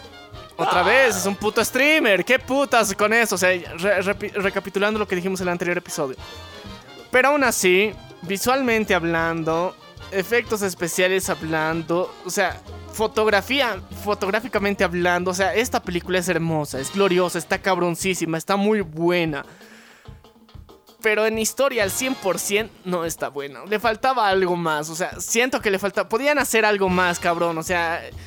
Había de donde hacer más cosas, pero aún así está mejor que muchas de las mierdas que salieron el 2022. Güey, este año tuvimos Love and Thunder. Con decirlo, ya, ya está ahí. Así que premio Rem de Oro a mejor película de superhéroes, otra vez porque hice mal, de Batman. El Venganzas. El Ratalata. La rata. Ahora sí vamos con cosas chidas, güey. Y para los que no han entendido el chiste de la rata alada, tienen que verla en inglés. La peli. Sí. Porque si no, no se entiende. Sí. Ahora sí vamos con cosas chidas, güey. O sea, esta película 15 años llevó a hacerla. Guillermito, mi memo. Se sacrificó día y noche y ningún estudio la quería. Porque todo el mundo estaba aterrado del Pinocho de Robert Zemeckis o también de la reacción que tendría Disney. Además de que nadie la veía porque era muy, pero muy profunda. Entonces Netflix dijo... "Güey, Profunda, pero mis huevos profundos. Ya, ok, no mames. o sea, Netflix dijo, wey, wey, wey, yo me Güey. voy a morir, así que te Ah. traigo para acá. No, no, no. No, es que, es que, es que Netflix dijo, oye, Guillermito, ya que te hemos traído para que cuentes tus historias macabroncísimas, ¿ya? ¿Qué tal si, si nos traes también e- ese, ese secreto a voces que tienes por ahí? Supuestamente has hecho un stop motion ahí durante 15 años. Estrenalo aquí, papu. O sea, te, prestamos la plataforma. Vamos a estrenarlo aquí con confianza, así. Y, para que no jodan, vamos a estrenarlo después de la de Disney. O sea, para que digan, o sea, ya dejó la vara bien alta. O sea, lo estrenamos después. Sin culpas, cabrón. Estrenarla aquí. Y así es como llegó Pinocho. No, Pincocho de Guillermo del Toro. Se merece una Emilia de Oro. A mejor película animada. Eh, güey, me encanta. ¿Por, por qué dijiste Pingocho? Pingocho. Es chistoso, Pingocho. Porque además viene... La tiene. Eh, no hay como nombrarlo, o sea, prácticamente es puro drama. Y sí, o sea, no, no es tan profunda como todo el mundo indica, como yo igual ya he indicado, no es nada profunda. Pero el detalle es de que es demasiado dramática. Y al final, o sea, no es una película tanto para niños. Es para niños, pero más que todo debería ser para padres. Porque aquí te enseñan de cuando las expectativas nunca han resultado en algo bueno, güey. O sea, bro, esto habla a toda la generación boomer. Y te Sí. dice, hijo de puta, ¿entendés esta mierda? O sea, sí, chicos, si es que no lo han visto a sus padres, que lo vean para que lloren. ya. güey. Y la verdad, yo no lloré con esta película. Pero sí entendí su mensaje, obviamente, ya, o sea... Te falta. Entiendo, sí, está sí, bien. Sí, me falta, como a, a Pinocho, ya. Sí. Pero ya, la, la cuestión es que sí, es una, una hermosa película, muy bonita, muy bien hecha, muy bien contada. eh, sí, o sea, es, es muy sorprendente todo lo que abarca, lo que parte técnicamente tiene con relación con la película original de Disney, pero al mismo tiempo tiene su toque original. O sea, es una mezcla muy, muy bonita, muy bien hecha. Nos pone en contexto también de una situación en Italia, ¿ya?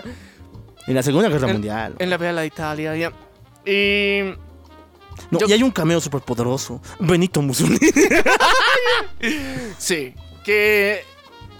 Que en el infierno descanse. O sea, ese carnal más aparece ahí. O sea, estuvo de puta madre. Estuvo muy brutal.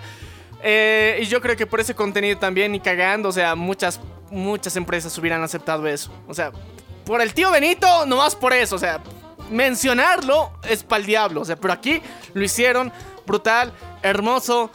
Eh, ¿Y qué final? Para mí es el mejor final que hemos podido ver en esto. O sea, y hasta le puede sacar secuela con ese final. Pero Sí. no, espero que no lo hagan ya.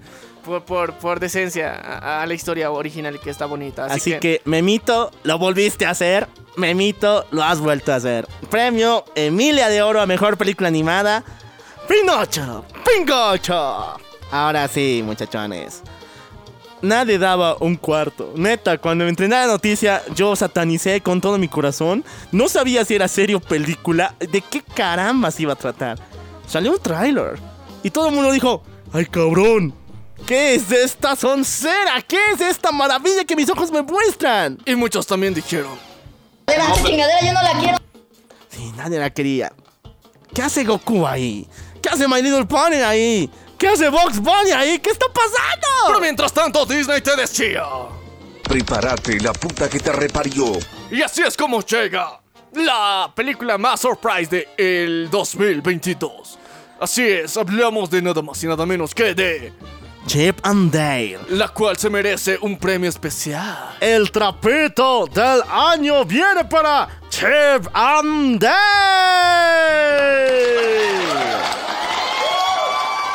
Ay, güey, no sé cómo decirlo. O sea, genial.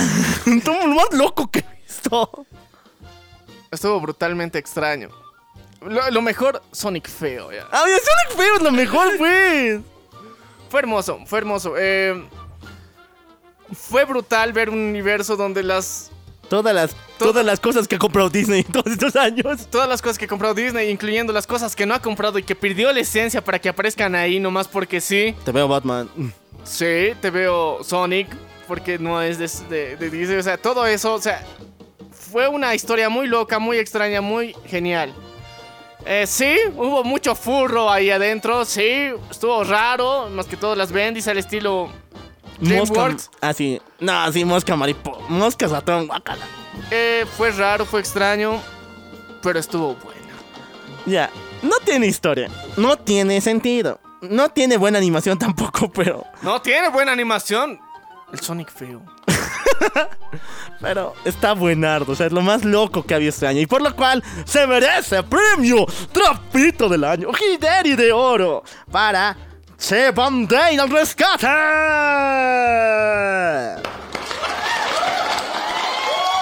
Ahora sí, muchachos, sáquense el sombrero por respeto.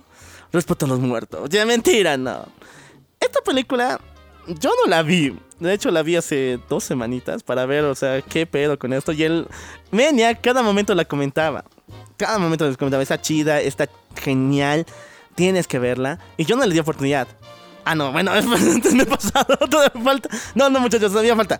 Eh, ahora sí, vamos con otro premio trapito del año. A una cosa que nadie le tenía fe. Premio Trapito otra vez, no. Sí, dos, dos trapitos son. Ya, ok. Porque este igual la he visto la semana pasada y tiene que estar aquí. No le tenía fe, o sea, 15 años sin estrenar nada, güey.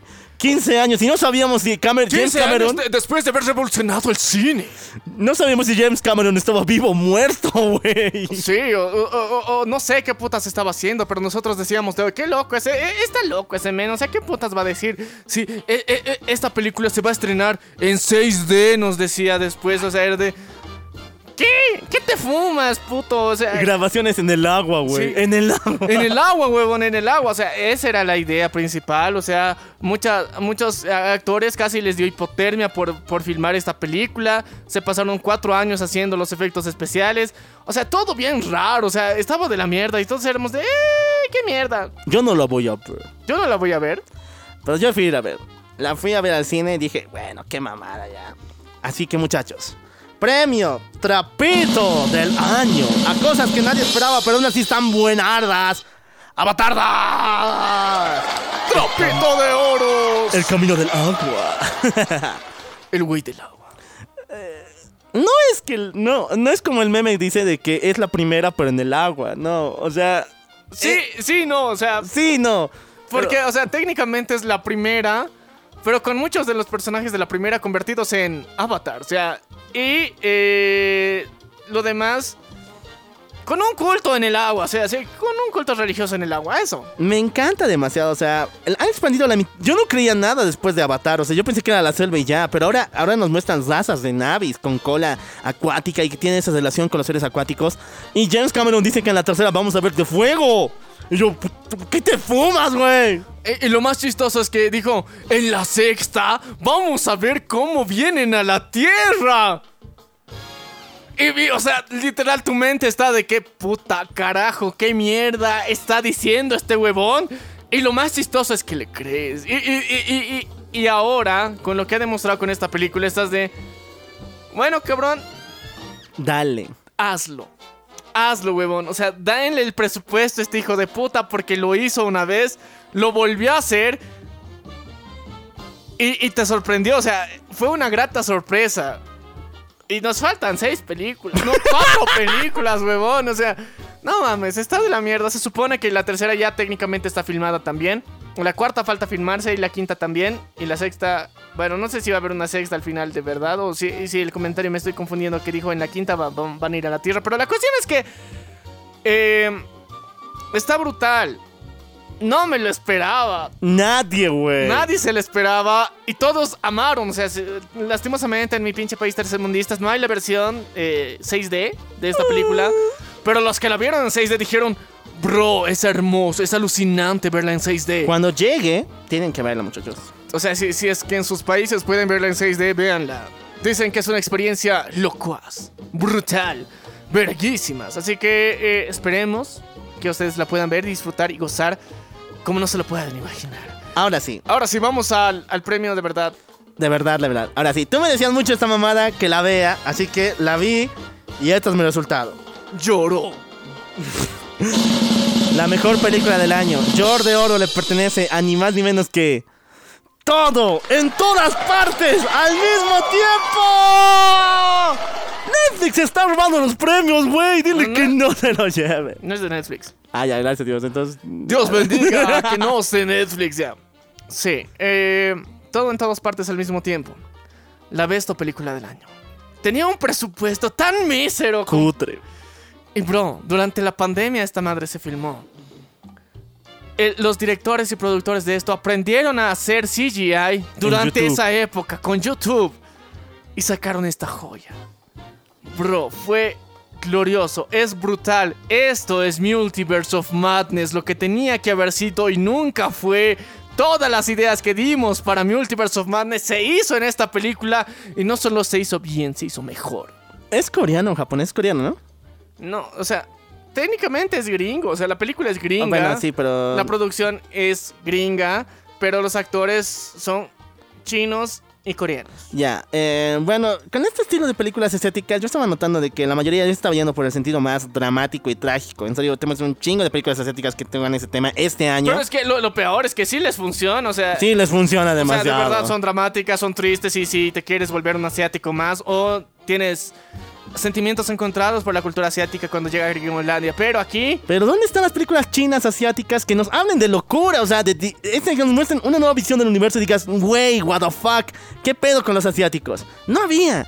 Pero entonces llega todo en todas partes y al mismo tiempo y, güey, es una ruptura a tu cerebro. Como no tienes idea, no sabes con quién estás hablando, no sabes con qué personaje se encuentra. Pero hace una voz hace una característica y ya sabes de quién se trata en todo el multiverso que hay. O sea, los actores son tan capos y la actriz principal, por si acaso, que es una súper, súper en, em, mega estrella. Por haber entrado a tantos papeles al mismo tiempo, con un solo movimiento sabías de qué universo pertenecía y de qué se trataba. Porque tenía la misma ropa, la misma actitud, la misma cara. Pero ella, simplemente con em- hacer énfasis con los movimientos y la voz, ya te muestra de qué universo viene. Y sí, hay cosas bien fumadas. Por ejemplo, la dona oscura, que hasta el día de hoy no. ¿Qué pedo? Y lo del universo de las rocas. Pero, mmm, güey, brutal. Te llega al corazón. O sea, es una cosa bien loca que te llega al corazón. Y eso es hermoso. O sea, algo que tenga tantas, tanta madre metida. O sea, en, en CGI, en nivel de CGI. eh, tanta consistencia en universos que tenga todo así mezclado en un mix perfecto y que de repente te dé un putazo más y te llegue al corazón. O sea, de por sí con los efectos ya decías, es la mejor película. Pero el mensaje, bro, el mensaje es el cherry del pastel para que esta cosa de verdad tiene que ganarse un Oscar. Si no se ganan, putos los de los Vamos Oscars. a quemar. ¿Es esta o Northman? Una de dos. O sea, no hay más, chicos.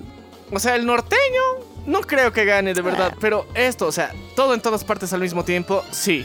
God, definitivamente la besto película del año. Veanla, chicos, en familia. Todo el mundo les ha invitado. Va a estar súper, súper increíble. Ahora sí. Nos dicen que somos canal de memes, güey. No te tienes idea. Tantos memes posteamos. Y por eso les hemos traído una colección de los mejores memes sorteados en las categorías diferentes. Así que preparados, muchachos. Lo más memástico de este año. Premio a meme popular. A lo mejor, a lo más compartido. Y raramente es argentino. Argentino. Pero todo el mundo ha sentido la misma ira. Todo, todo ese sentimiento con este mardo.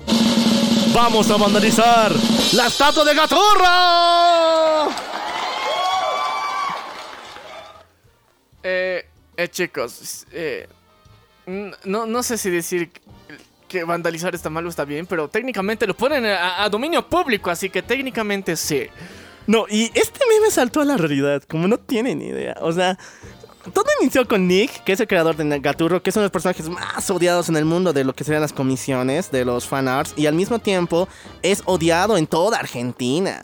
¿Por qué razón? Porque este sujeto ha sido denunciado de plagio y tiene una unión muy fuerte con su gobierno, el kirchnerista, a lo que yo me acuerdo, y que por mucho tiempo ha servido para esas interacciones. Entonces, eh, por mucho tiempo, incluso por Cartoon Network, fue considerado como el representante número uno de Argentina, olvidándose del Papu, de Papusquino, el creador de Matilda, güey.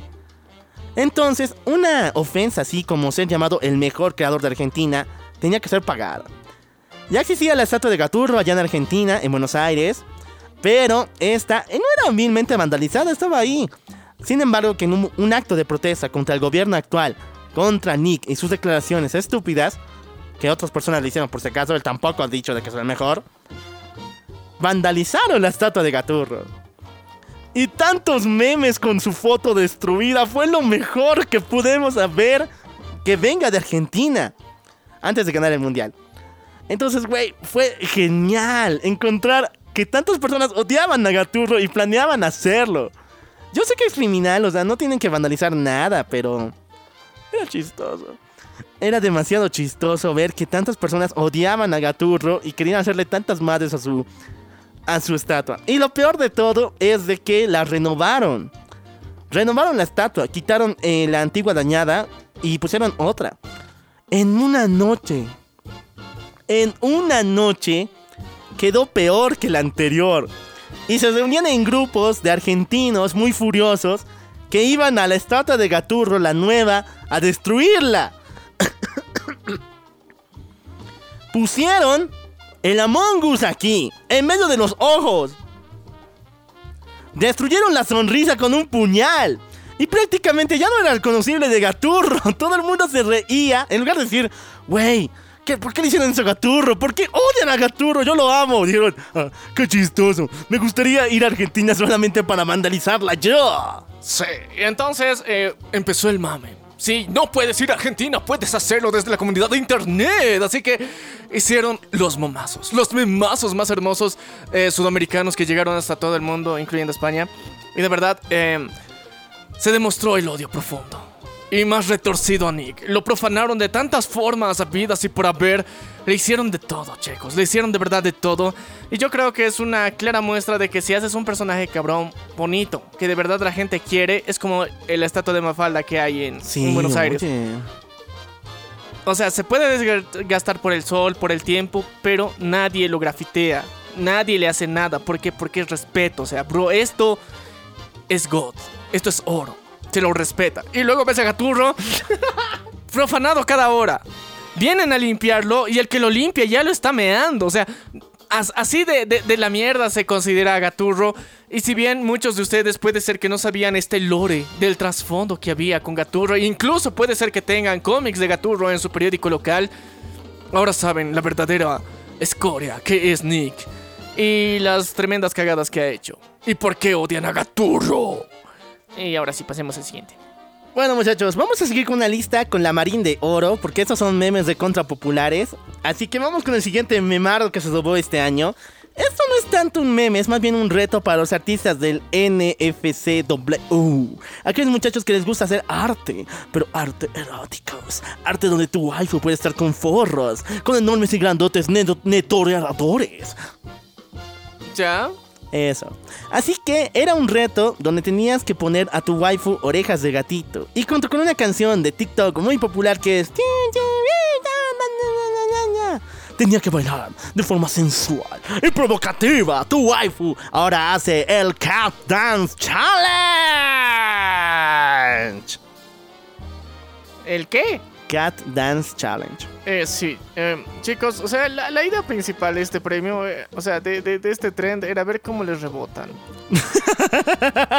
no es chiste, o sea, de verdad, e- ese era el único motivo real y razonable por el que han hecho esto. O sea, solamente querían ver cómo, qué tal era tu nivel de animación para hacerles rebotar. Los boobies. Eh, sí, Pero también lo hicieron con personajes platín, planitas. sí, y era para que cómo mueven las orejitas. Oh, sí. Bueno, ya, me encantó. O sea, muchos. Y incluso se retaban entre ellos. O sea, grandes personalidades, Meriwether, um, Aluska, Lucifer, miles de productores, miles de creadores de lo que sería el NFCW se unieron a esta gran y gran eh, challenge para hacer sus animaciones. Y pueden disfrutarlas todas en Twitter o en sus redes sociales, en Patreon, por tu caso. Sí, están, están muy bonitas y de verdad em, quieren ver rebotar. Ahí lo tienen, chicos. Es el. ¿Cómo era? Cat Dance Challenge. Cat Dance Challenge. El Cat Dance Challenge. Ahora sí. Muchachones. Pasemos al sí. Puta, ya. Vamos al siguiente. Esto tiene su canción. Es Imagine Dragons, Bones. Muchachones, The Voice es una serie increíble, a más no poder. Pero nos ha dejado un memazo que desde su inicio empezó. Me acuerdo que inició con esta mamada de Aquí viene Audaz, donde veías cómo una pareja rompía, cómo era una pareja dividida en dos. La mujer era secuestrada, llevada por todas partes. Pero este año, con la tercera temporada de The Voice, DJ evolucionó a un nivel que no tienen ni idea. Así que con ustedes, el The Voice Challenge. Se retaban en TikTok. Eso es más que o menos de TikTok, donde tenías que encontrar un frame, una escena, donde una pareja se separaba o mataban a la chica. Entonces, de esa forma, hacías alegoría a la serie de The Boys, a lo que le pasó a Hughie y con la música de Imagine Dragon. Y por eso e- e- era el chiste de. Aquí viene Audaz.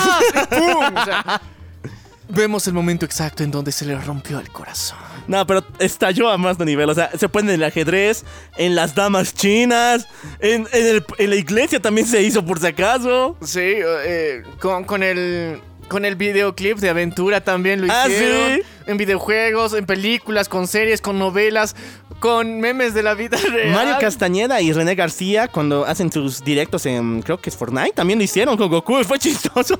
Fue muy épico, chicos. Ahí viene Audaz. El The Boys Challenge. Fue hermoso. eh, y como la serie fue God, también este challenge fue God. Eso, muchachones. Seguimos con los medios populares. Esto es más o menos de mi gusto. Muy a mi gusto, chicos. Muy a mi gusto. Pero sí se muy popular. Namor, muchachos. No, no tuvo buena película. No tuvo buen personaje. Pero tiene buenos memazos. O sea, tuvo un buen personaje, tuvo una mala muerte. sí. O sea, es un buen personaje, tiene una buena historia, pero tuvo una mala muerte. Pero tiene excelentes memazos, güey. Sí, oh sí, él está disfrutando de esas increíble vista de pez. Eh, muchachos, a ver, un chingo de referencias con los, nor- con los mexicanos sin amor, porque bueno, bien, de esa cultura mesoamericana, no siendo mexicano, creo que es guatemalteco. Pero el detalle es de que pusieron todos los memes referidos a los mexicanos en él. Venía y decía, Wakanda, ya, ya le sabe, saque vibranio o se atiende las consecuencias, pana. Eh, todos los memes que eran de, "Ah, ahora te voy a venir a sacar. O sea, aquí llega Namor de Guachicolero, a- o sea, a, a- a Wakanda. Habían otros memes, ¿cómo eran? O sea, ¿qué pasa cuando un negro se enfrenta a un latino? no? era, era muy épico. La, la cuestión es que el mame estuvo brutal. Y como la guinda del pastel es de, qué rica está tu vieja. El amor pervertido. O sea, Sí. este frame, no sé quién lo editó, pero está buenardo. Estuvo genial. Estuvo hermoso. Y sí, fue uno de los besto memes de Wakanda. Sí, e insistimos en que Namor es un. O sea, tiene un buen personaje. Estuvo buena su actuación, pero tiene una pésima muerte. Ya muchachos, este meme no es de este año, hace tiempo que había, pero este año se popularizó como la, como la viruela. O sea, todo ya tiene que ver con esta mamada. Así que agárrese un cigarro, enciéndalo y diga, oh Dios mío, sí es cine, oh Dios mío, es demasiado cine. Chicos, o sea, ¿qué pasa cuando. Cuando ves algo que está tan god, cuando está tan brutal, tiene una escena, una trama, una fotografía o un momento icónico. Te fumas un pucho y dices, esto es cine. A ver, el frame es el año pasado. Eh, La referencia es de las, de las declaraciones de Martín Scorsese de que Marvel no es cine. Y de hecho, el, meme inició con él, con las manos levantadas diciendo, oh Dios, me atrapaste, sí es cine. Pero lo del cigarro tiene que ver con un meme del año pasado. Sin embargo, en este año todo se ha vuelto cine. O sea, incluso cuando hablaban de anime, Dios sí cine. y hacían sus propias versiones. O sea, si es videojuego, si es anime, si es literatura. Y eh, las referencias de que tú, mugre, tercermundista, si quieres ser crítico de cine, ponte un pucho en la boca y di: Esto es cine, esto es arte, esto es videojuegos, mmm, esto es hentai. Eso, eso también hay por si acaso. Y es con un frame de un hentai, así que. Muchachos, está buenardo, o sea, y espero que esta madre siga continuando, porque es un meme de reacción súper, súper buenardo. Sí, gracias a los comentarios que nos dejaron esos. Ahora sí, muchachos, vamos a terminar con los premios súper populares con lo que se robó Qatar. O sea, no es solamente lo de Argentina campeón. No es solamente que Qatar casi mata a toda su población, o las decepciones que ponían, sino el meme de ¡Oh, lo suponía! Sí, fue brutal. A ver, chicos, eh, Dragon Ball tiene buenos memes, ah, tiene muchos y raros memes que son muy raros y muy sacados de contexto. Viva el shitpost, así, así. O sea, ¿qué, qué más podemos decir? Lo alabamos, lo adoramos y técnicamente somos uno de los que intenta compartirlo más seguido. Pero, durante el Mundial de Qatar, todo, absolutamente todo era una situación homoerótica. Y lo más divertido era que en Qatar estaba prohibido lo homo. Y por eso era de... O sea, desde la mascota y todo lo que hacían ahí eras de... Bro, todo lo que están haciendo hombres supuestamente heterosexuales al ganar un partido se ve muy homo. Y aquí está prohibido lo homo. Y aún así decidimos hacer el mundial aquí. Fue raro. Lo suponía. Lo suponía. No, y este meme escaló. O sea, empezó con el Mundial de Qatar porque estaba prohibida las acciones, homo- bueno, las actitudes homosexuales y queer allá, Eh, la bandera LGBT. la bandera LGBT. Así que todo ya se volvió, eh, lo suponía. O sea, no, no era solamente para Qatar, sino instaló al anime, a todas las escenas, a los videojuegos. Cualquier escena que sea homo, abajo le ponías. Lo suponía. Fu- fue, fue una digivolución de este meme porque, o sea, al principio no... Sí se utilizaba así, pero llegó a su apogeo gracias al Mundial de Qatar. Oh, y Goku, el máximo representante del machismo. Del opresorismo. Ahora, hay un memardo, memardo. Este año ha sido de las celebridades. Y sí, hay uno en específico, pero súper quemado de Will Smith golpeando a Chris Rock, así que no lo pusimos aquí porque ya era conocido. Pero hay otras estrellas que se robaron el año, ¿o no? Sí, una es una en particular, uno que nosotros le llamamos el Botflex. Sí, muchachos. Y Así por que, eso e- este año hubo un memazo. Premio Ram de Oro para memes de estrellas de celebridades. Con ustedes, Botflay, completamente seco por las 18 horas de Snooze con J-Lo. Sí. O sea, em, bro, tienes que tomarte un rehidratante, un Gatorade, un Powerade, agüita, Viagra. Para aguantarle a la J-Lo. Ben sea- Affleck se había casado con J-Lo. Y su acuerdo matrimonial argumentaba que tenían que hacer 18. No, ¿cuándo? ¿Dos veces a la semana? No, eran seis veces a la semana, creo que era. Seis veces a la semana. El snoo snoo, el delicioso, el fruity fantástico. Y bueno, resultado de eso tuvimos escenas súper geniales donde Ben Affleck se nota cansado a más no poder. Y toda la gente como, Succionado. como panas dijo, no J-Lo te pases de verga, deja al Ben descansarlo un rato. Sí. Deja de darle sentones todo el rato. Él no puede, será. Todo lo batifantástico que quieras, pero él también es humano. Eh, por eso desde ese entonces le conocen como la insaciable. J-Lo. Y, y Batman que... Bueno, Ben Affleck, que logró seguirle el ritmo durante dos semanas. Puta, no muchachos. Así que... dos semanas, bro. Solo dos semanas. No, pero hubo la de J-Lo, ¿te acuerdas? Ahora día cosas se ponen parejas, porque J-Lo igual se cansada. Sí, porque él dio todo lo mejor de sí. Fue una época gloriosa donde vimos el máximo de uno de los campeones del delicioso y el frutifantástico. Muchachos, la persona más que ha sufrido este mundial no es Cristiano Ronaldo. Él se fue llorando en su navecita, como dijo esa niña. Pero la persona que más sufrió con los memardos, y es por su orientación también sexual, por sus gustos, Mbappé. No hay de otra, pobre güey. Sí, ya. ¿Por qué? ¿No te acuerdas que, bueno, Mbappé tiene una relación, bueno, tenía una relación con una modelo transexual. Así que todo el mundo se agarró de esa mamada para jugarle al vergas, muchachones. Es decir, ah, bueno. O sea, le gusta. Compitos más rico. ¿eh? Sí, muchachones. Y aquí nació no solamente el, oh, o sea, ese sentimiento de odio hacia Mbappé, de que, bueno, él, si apoyas a Francia, estás eh, siendo im- impatriota, o sea, estás eh, no ayudando a tu equipo, que es Sudamérica. Y yo, ¿con qué pedo? O sea, ¿acaso ganará Sudamérica? No va a ganar Argentina. Así que podemos apoyar al Mbappé. Pero ganó Argentina. De todas formas. Ya, la cuestión es que ha- había un sentimiento bien raro en, en Latinoamérica de gente que odia a los argentinos y gente que decía de hay que apoyar a Francia porque, o sea, es Argentina y los argentinos son unos alzados de mierda y demás mamadas. Cosa que yo sé que no es cierta, o sea, eh, tienen mala reputación, eso no lo podemos negar. Pero es por culpa de Maradona. es por culpa de Maradona y otros políticos y personalidades que la, las- la han cagado en sí. Y tampoco sería coherente generalizar. Sí.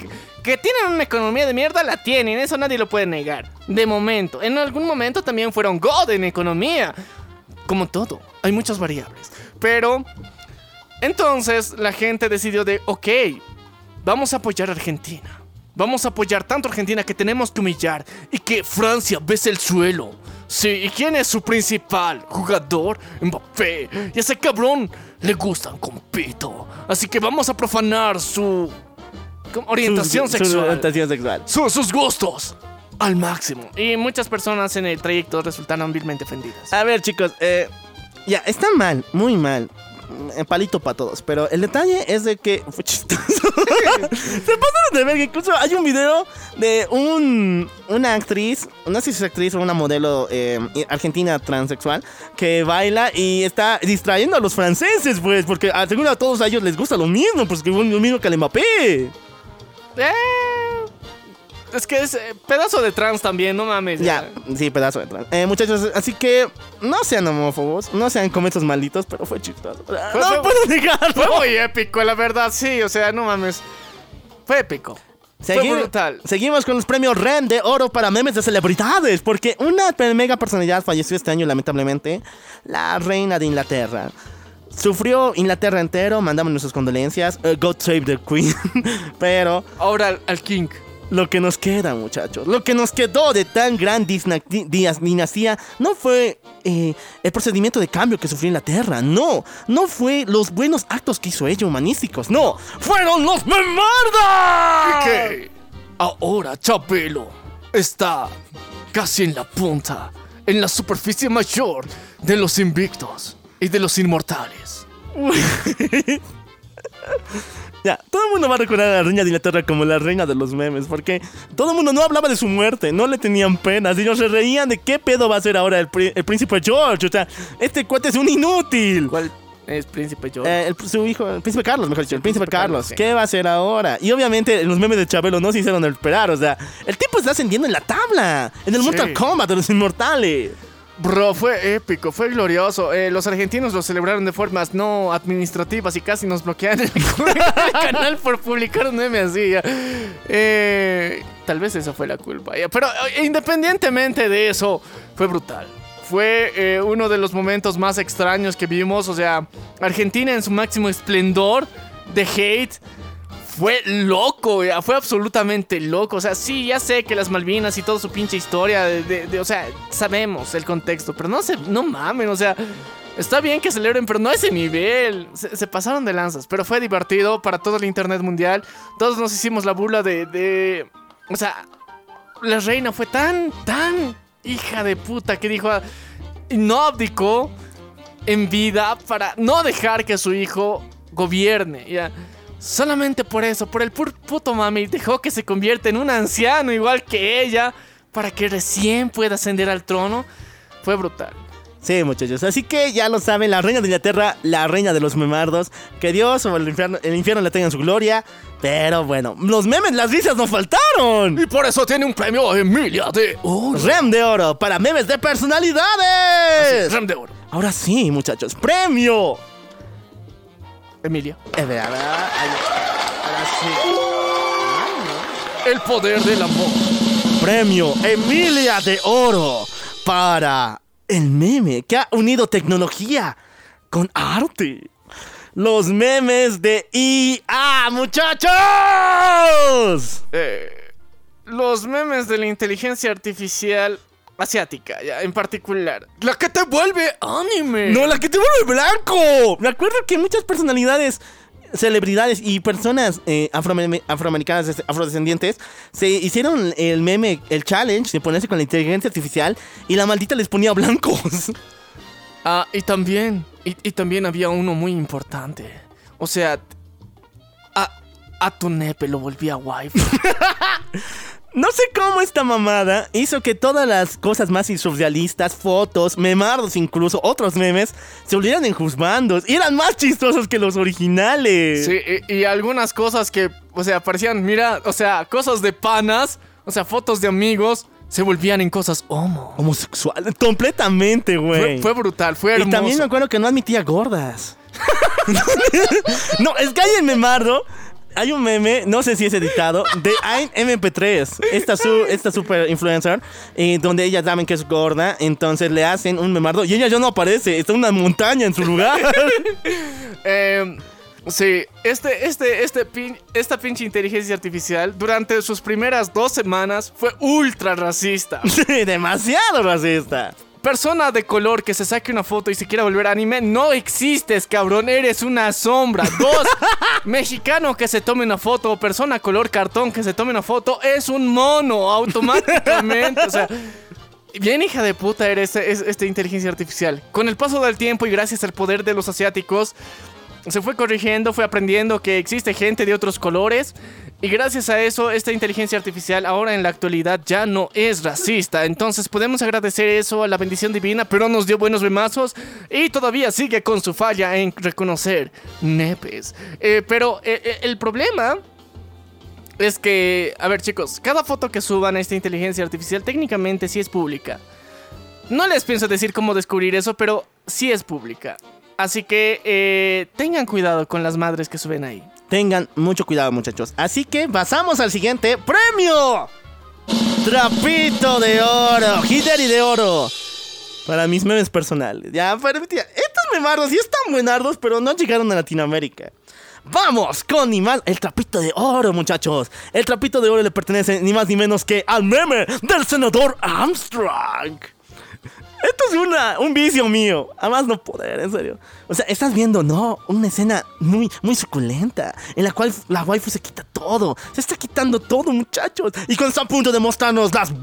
O si no, el gambuti. Ahí sale corriendo un güey que viene a patearte la cara con... In the end, we'll see your night. Y se muestra la escena de Metal Gear Rising. Este meme salvó un juego, man. Salvó un juego. Pero te arruinó el ricolino.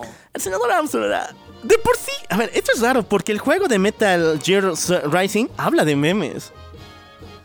O sea, habla de memes en su forma. em, en su forma académica. O sea, que son eh, partículas que interpretan en comunicación. Ah, ya, ya, ya. O sea, habla eh, la fenomenología de los memes. Sí, O fenomenología sea, de los memes. La fenomenología de los memes, como tal.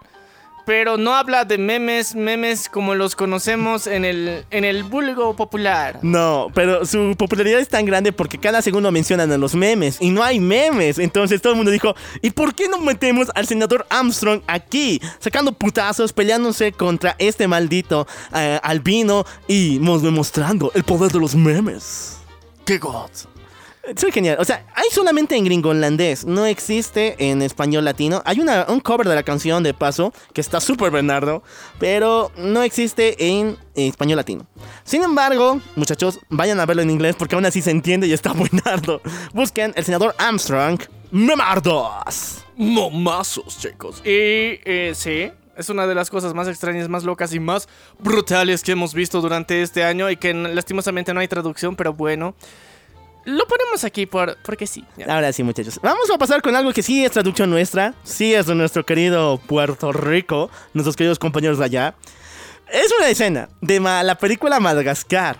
Pero en lugar de poner el audio original, decidieron poner algo mucho más profundo, mucho más fuerte para todas las generaciones. Algo como tú no sabes ni tres carajos en tu vida. A ti no te faltó la escuela, a ti no te faltó comida. Victimismo. Tercermundista. Hecho meme. Y con, ma- y con Melman y con Melman. Melman. Este meme fue de contra popular. Bueno, mejor, es que se aplica para todo. O sea, lo que te dice tu papá, lo que te dice tu maestro, lo que, lo que dice tu amo a su gato. Sí. Tú no has vivido tres carajos de dificultad en tu vida. A ti no te faltó la escuela, a ti no te faltó comida. Brutal, chicos, brutal. Desde los barrios, eh, desde el barrio, desde los guetos de Puerto Rico nos trajeron tremenda rola con tremenda readaptación de contexto para que nuestro querido Melman te recuerde que eres un carajillo, como les gusta decirlo. Así que, brutal. La canción Le pertenece a Calle 13 es su respuesta, creo que a Dexus o a un zapero mexicano. Pero aún así, muchachos, escuchen la canción, es God, es muy buena. Pero eh, el meme está increíble. O sea, ¿cómo pudieron unir ambos? Está fenomenal, nada más no poder. Fue épico. A ver, de verdad, o sea, hay, hay cosas muy, muy, muy, muy, muy raras en internet. Que a veces no sabes cómo, pero tienen magia juntos. E- Es como la, la- la canción de From Love Shady y ese trend gringo que había. Sí. Y calzaba exactamente en el mismo timing. O sea, cualquier bailecito. O sea, eh, pusieron a, las actrices de River de la I. Pusieron a, a cualquiera que hiciera el trend ahí. O sea, Will Smith lo hizo, Blackpink lo hizo. O sea, todos hicieran esa canción. Y había su versión latina con Pharaoh Love Shady. Fue cabrón. Y gracias a eso tenemos estas joyas. E- ine- o sea, que son chistosas por sí mismas, pero su versión original no lo fue tanto. Bueno, muchachos, ahora sí. Eh, de doble tambores. Eh, meme del año, pero muchachos, esto no es un meme, es más un challenge, pero. Dios santo, ¿qué, qué hicieron? Es lo más fumado que he visto en mi vida. En serio, en mucho tiempo no he visto una locura más grande. Aquí empezó, el aquí empezó la norma, muchachos, la ley, que hasta el día de hoy sigue. Si tiene pantalla. ¡Se puede jugar Doom en ella!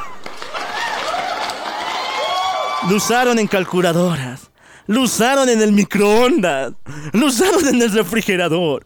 Y avanzaron tanto que se puede jugar Doom. No miento, se puede jugar Doom en una prueba de embarazo. Sí, es verdad. No solamente en eso, o sea, se puede jugar en el medidor de energía, de, de electricidad. Se puede jugar, o sea, en, en- en tu reloj Casio de, de- de mano, o sea, en todo, absolutamente todo, se lo puede modear al punto de que puedes jugar Doom. Y no es chiste.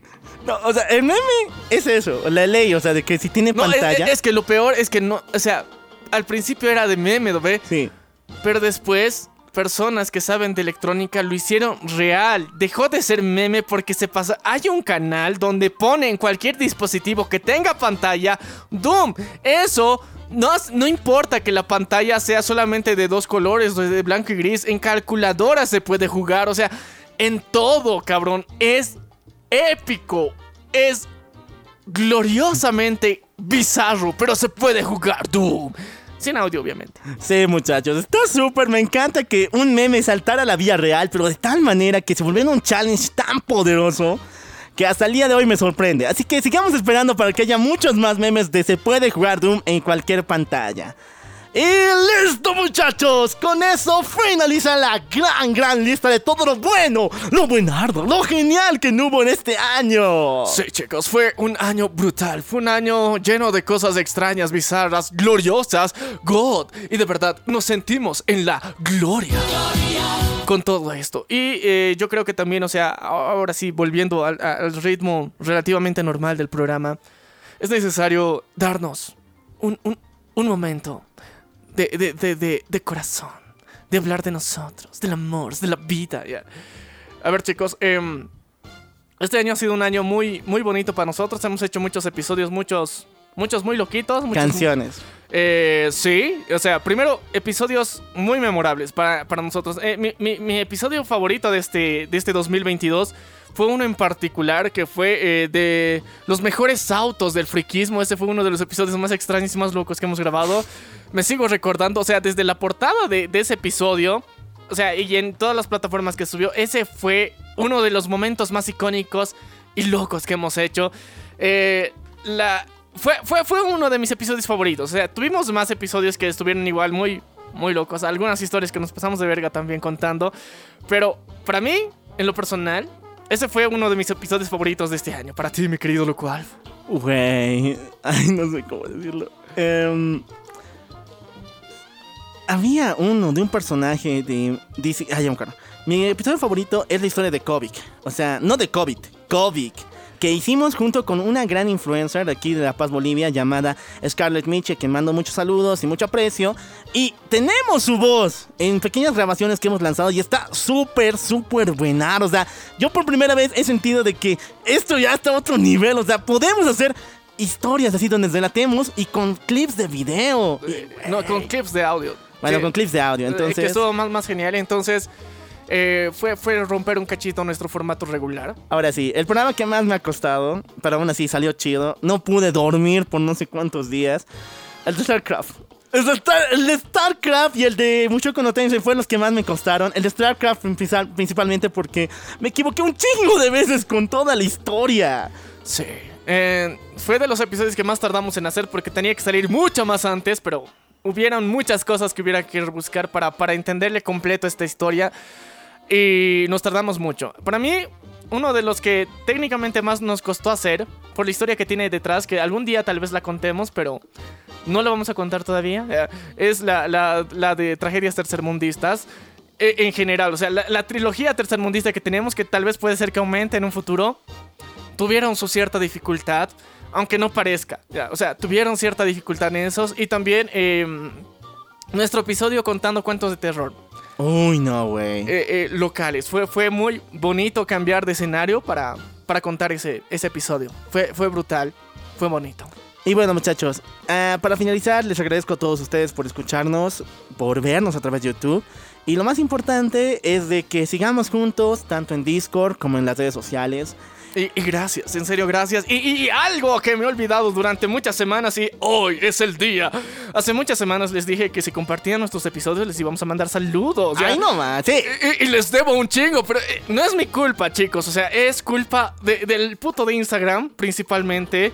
Y por parte de, ¿qué se llama eso? De Facebook, que ocultan ciertas notificaciones. Pero le encontré, chicos. Encontré cuando te hacen mención, cuando te taquean. Encontré, así que ahora sí viene el speech. El speech supremo, porque tenemos muchas personas a las que agradecer este año y principalmente a nuestro querido amigo Mijael Mamani, que siempre está en nuestro servidor de Discord apoyándonos, el señor David Palacios, que no sabemos dónde está, pero también está por ahí, ya, perdido en el espacio-tiempo, y que les agradecemos por estar siempre con la venganza del troll. También nuestra querida o querido, no sé, pero creo que es chica, ACMR de es ACMR1 de nuestro servidor de Discord. Ah, sí, también muchas gracias por estar ahí. Y también, eh, ahora sí, vamos a agradecer a nuestros queridos amigos que compartieron nuestros diferentes episodios. Nuestro querido amigo Miguel Freche. ¡Eso! Juancher 0728. Nuestra eh, cuenta de para. para cuenta para insanos.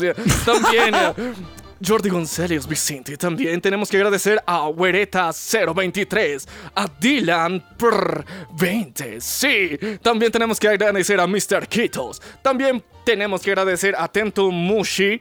Eh, a Costal de Papas, oh sí, Costal chicos. de Papas. Un saludo para ti también, Edison Cannabis. Vivan las drugs, dice este carnal. La Nutria también, un saludo para ti. También La para Nutria. Eric, para Dennis Shea, para Dilarios, también para Alo, para Alpha 127, para Paradox, para Baby Gear. ¿Y por qué dice Pugno? No sé. Ya, la cuestión es que Ángel Velázquez también, a Super y eh, a Romel Jack. También tenemos que dar otro saludo a Sócrates. ¡Oh, señor Sócrates!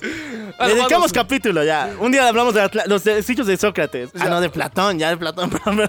Ya, ya, pero Sócrates también, podemos hablar al respecto de ese carnal. sí. Sí, también. También de Leo Tomil EL. También Leo Durán 70. Alex MTC HDZ. Sí, chicos. También a Lil Pip MX. También a Mi Clover. ¿Qué es? Es mi mi- Es mi. Clover. Mi Clover, pues, el de Super, super Cool. No, no es mi Clover, es Ah, mi Cloverca ah. cero. Y también tenemos que saludar a One Player One, a Nike West. No mames, ya. ya.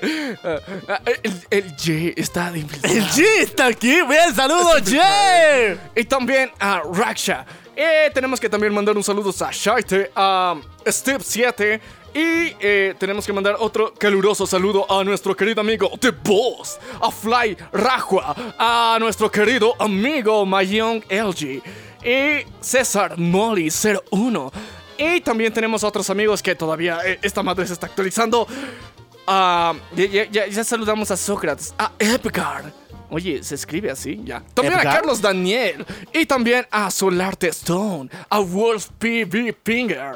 Así que chicos, de aquí en adelante no se olviden que vamos a estar. Ahora sí, ahora sí vamos a hacerlo bien. De aquí en adelante.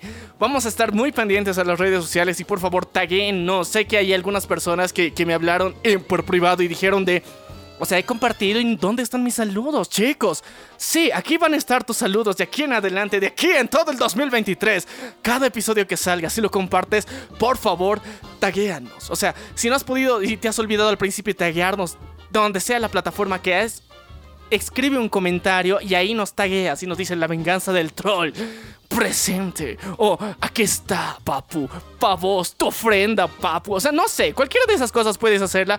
Y vamos a estar felices de que lo hayas hecho y te vamos a mandar un saludo en el siguiente programa. Así que esto se prende desde ahora en adelante. Promesa de verdad. Pinky Promise. Si lo haces en tus historias de, de- eh, Instagram o de Facebook también. Por favor, taguéanos. Se puede taguear. O sea, eh, eh, taguéanos. Díganos la venganza del troll aquí. Ya Eh, estoy compartiendo porque de verdad se hunde entre otras notificaciones que a veces nos llegan. Y eh, por último, para cerrar este, este ciclo y, y lo más importante para aclarar algunas dudas que mucha gente ha tenido y que en nuestro servidor de Discord sí, sí lo han entendido, pero tal vez en otras plataformas no, es que eh, sí, perdimos nuestro eh, primer canal de, de YouTube. Fue horrible. Ya, entonces, eh, técnicamente ya no tenemos el canal que teníamos antes y otra vez estamos empezando de cero. Ya. Y eh, con, con el paso del tiempo, con el paso de los días, de las semanas, de los meses, vamos a ir resubiendo todo lo que teníamos ahí, de a poquito. No se desesperen. Cuesta un chingo a veces hacer esa mierda, así que vamos a tardarnos, vamos a tomar nuestro tiempo, tal vez con los episodios antiguos que teníamos ahí, que vamos a estar resumiendo. Lo siento, ya. No fue nuestra intención, no lo teníamos planeado, simplemente son cosas que pasan lastimosamente y tristemente, y, y sí, nos dolió un chingo, pero Aún así, seguimos aquí al pie del cañón para que este 2023 darlos con más fuerza, con más energía, con más brutalidad y vitalidad cada uno de nuestros episodios. Y esperemos que este año y tal vez los siguientes vayamos teniendo un equipo más grande dentro de la venganza del troll y eh, se puedan unir de cualquier parte del mundo, no sé, o sea, vamos a, vamos a hacer algo, o sea, vamos a cambiar un cacho. Muchas de las cosas que ya estábamos haciendo, tenemos sorpresas ya planeadas, muchas sorpresas nuevas que podemos crear y que nuevamente agradecerles a cada uno de ustedes por, por estar escuchándonos, por, por ser fieles oyentes y por estarnos constantemente en diferentes partes del mundo escuchando cada uno de nuestros episodios. En serio que ha sido muy, muy conmovedor, al menos para mí, en, lo personal, llegar a este punto donde hasta, hasta, hasta en las estadísticas que te lanza Spotify, de donde te comparten y estás de, what the fuck, ¿cómo putas llegamos ahí? Ya, no lo sabemos. O sea, ¿cómo en Asia nos escuchan? No lo sabemos. La verdad, no, no, no sabemos qué es, pero sé que es gracias a la magia de Internet que se ha hecho todo esto posible y que gracias a cada uno de ustedes que cada semana se ponen los audífonos, lo ponen en un parlante, en una radio, no sé dónde putas nos escuchen, pero sé que eh, están ahí escuchándonos y, y- y le prestan atención a, a algunas de las babosadas que se nos ocurre decir. Y en serio, todo este trabajo lo hacemos por ustedes. Eh, lastimosamente, o, o también para bien, no hemos logrado monetizar durante todos estos años. Y eso es una muestra más que cada, cada vez que subimos un episodio lo hacemos de verdad con por puro cariño, por puro El esfuerzo. corazón. O sea, por amor. Y, y espero que, que lo disfruten tanto como nosotros disfrutamos hacer esto. Y que tengan un bonito inicio de año. Bueno, de mi parte, eh, les deseo lo mejor. lo más importante es de que si han escuchado nuestros programas, lo compartan, le pongan like. Y sepan de que cada momento estamos buscando cosas de qué hablar. O sea, no sé por qué los temas que tenemos no se agotan. O sea, hablamos de anime, de videojuegos, de miles de cosas, de normies. Incluso nos inventamos nuestros, eh, nuestros programas, como es el caso de la saga tercermundista. Y, se vienen muchas ideas más, novedo- más novedosas y súper raras, pero nunca se agota. Y entonces yo espero que ustedes eh, también ese, ese, ese gusto por buscar cosas nuevas y cosas un poco desfasadas, porque incluso algunos me han dicho, ¿por qué no se vuelven más actuales? Es porque mm, no somos así, o sea, a nosotros nos gusta hablar de temas incluso antiguos, pero que siguen relevantes. Así Sí, que... Y, y- y eso es una duda que siempre nos ponen. eh, muchas veces nos han pedido, o sea, ya sea en inbox o en el servidor de Discord, ¿por qué no hablan, digamos, de, al- de- por ejemplo, Fall Guys, digamos? Eh, ¿Por qué no hablan de, de, de juegos que recién están saliendo o de animes que recién están empezando? Entonces, técnicamente sí podemos hablar porque muchos de, de esas series y animes nosotros los estamos siguiendo, pero no tenemos historias concluidas. Y tratamos en general de, digamos, de en el programa traerles historias concluidas.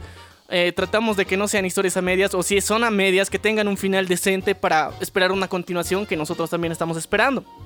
Y no es por mala onda, o sea, no es porque no nos gusten ni porque no les queramos hacer caso. Es más, nosotros estamos muy abiertos a las sugerencias, tanto los que logran ver esa, ese punto de comentarios que hay en Spotify, o los que lo vean en YouTube ahí, o en el servidor de Discord, o vía inbox de- dentro de cualquiera de nuestras redes sociales.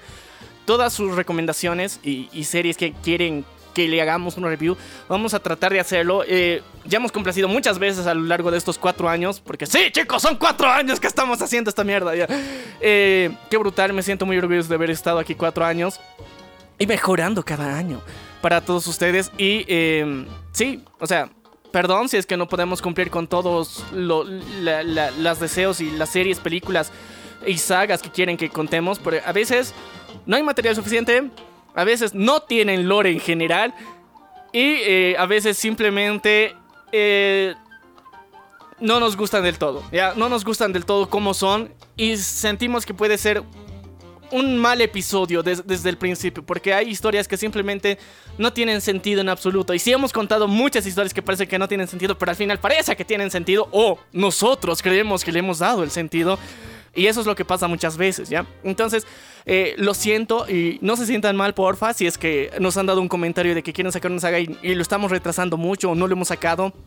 Cuando llegue el momento lo vamos a estar sacando. Siempre van a ser bienvenidas nuevas sugerencias. En, el canal de Discord tenemos un apartado especial para sus sugerencias y las estaremos leyendo, estaremos atentos a todo eso.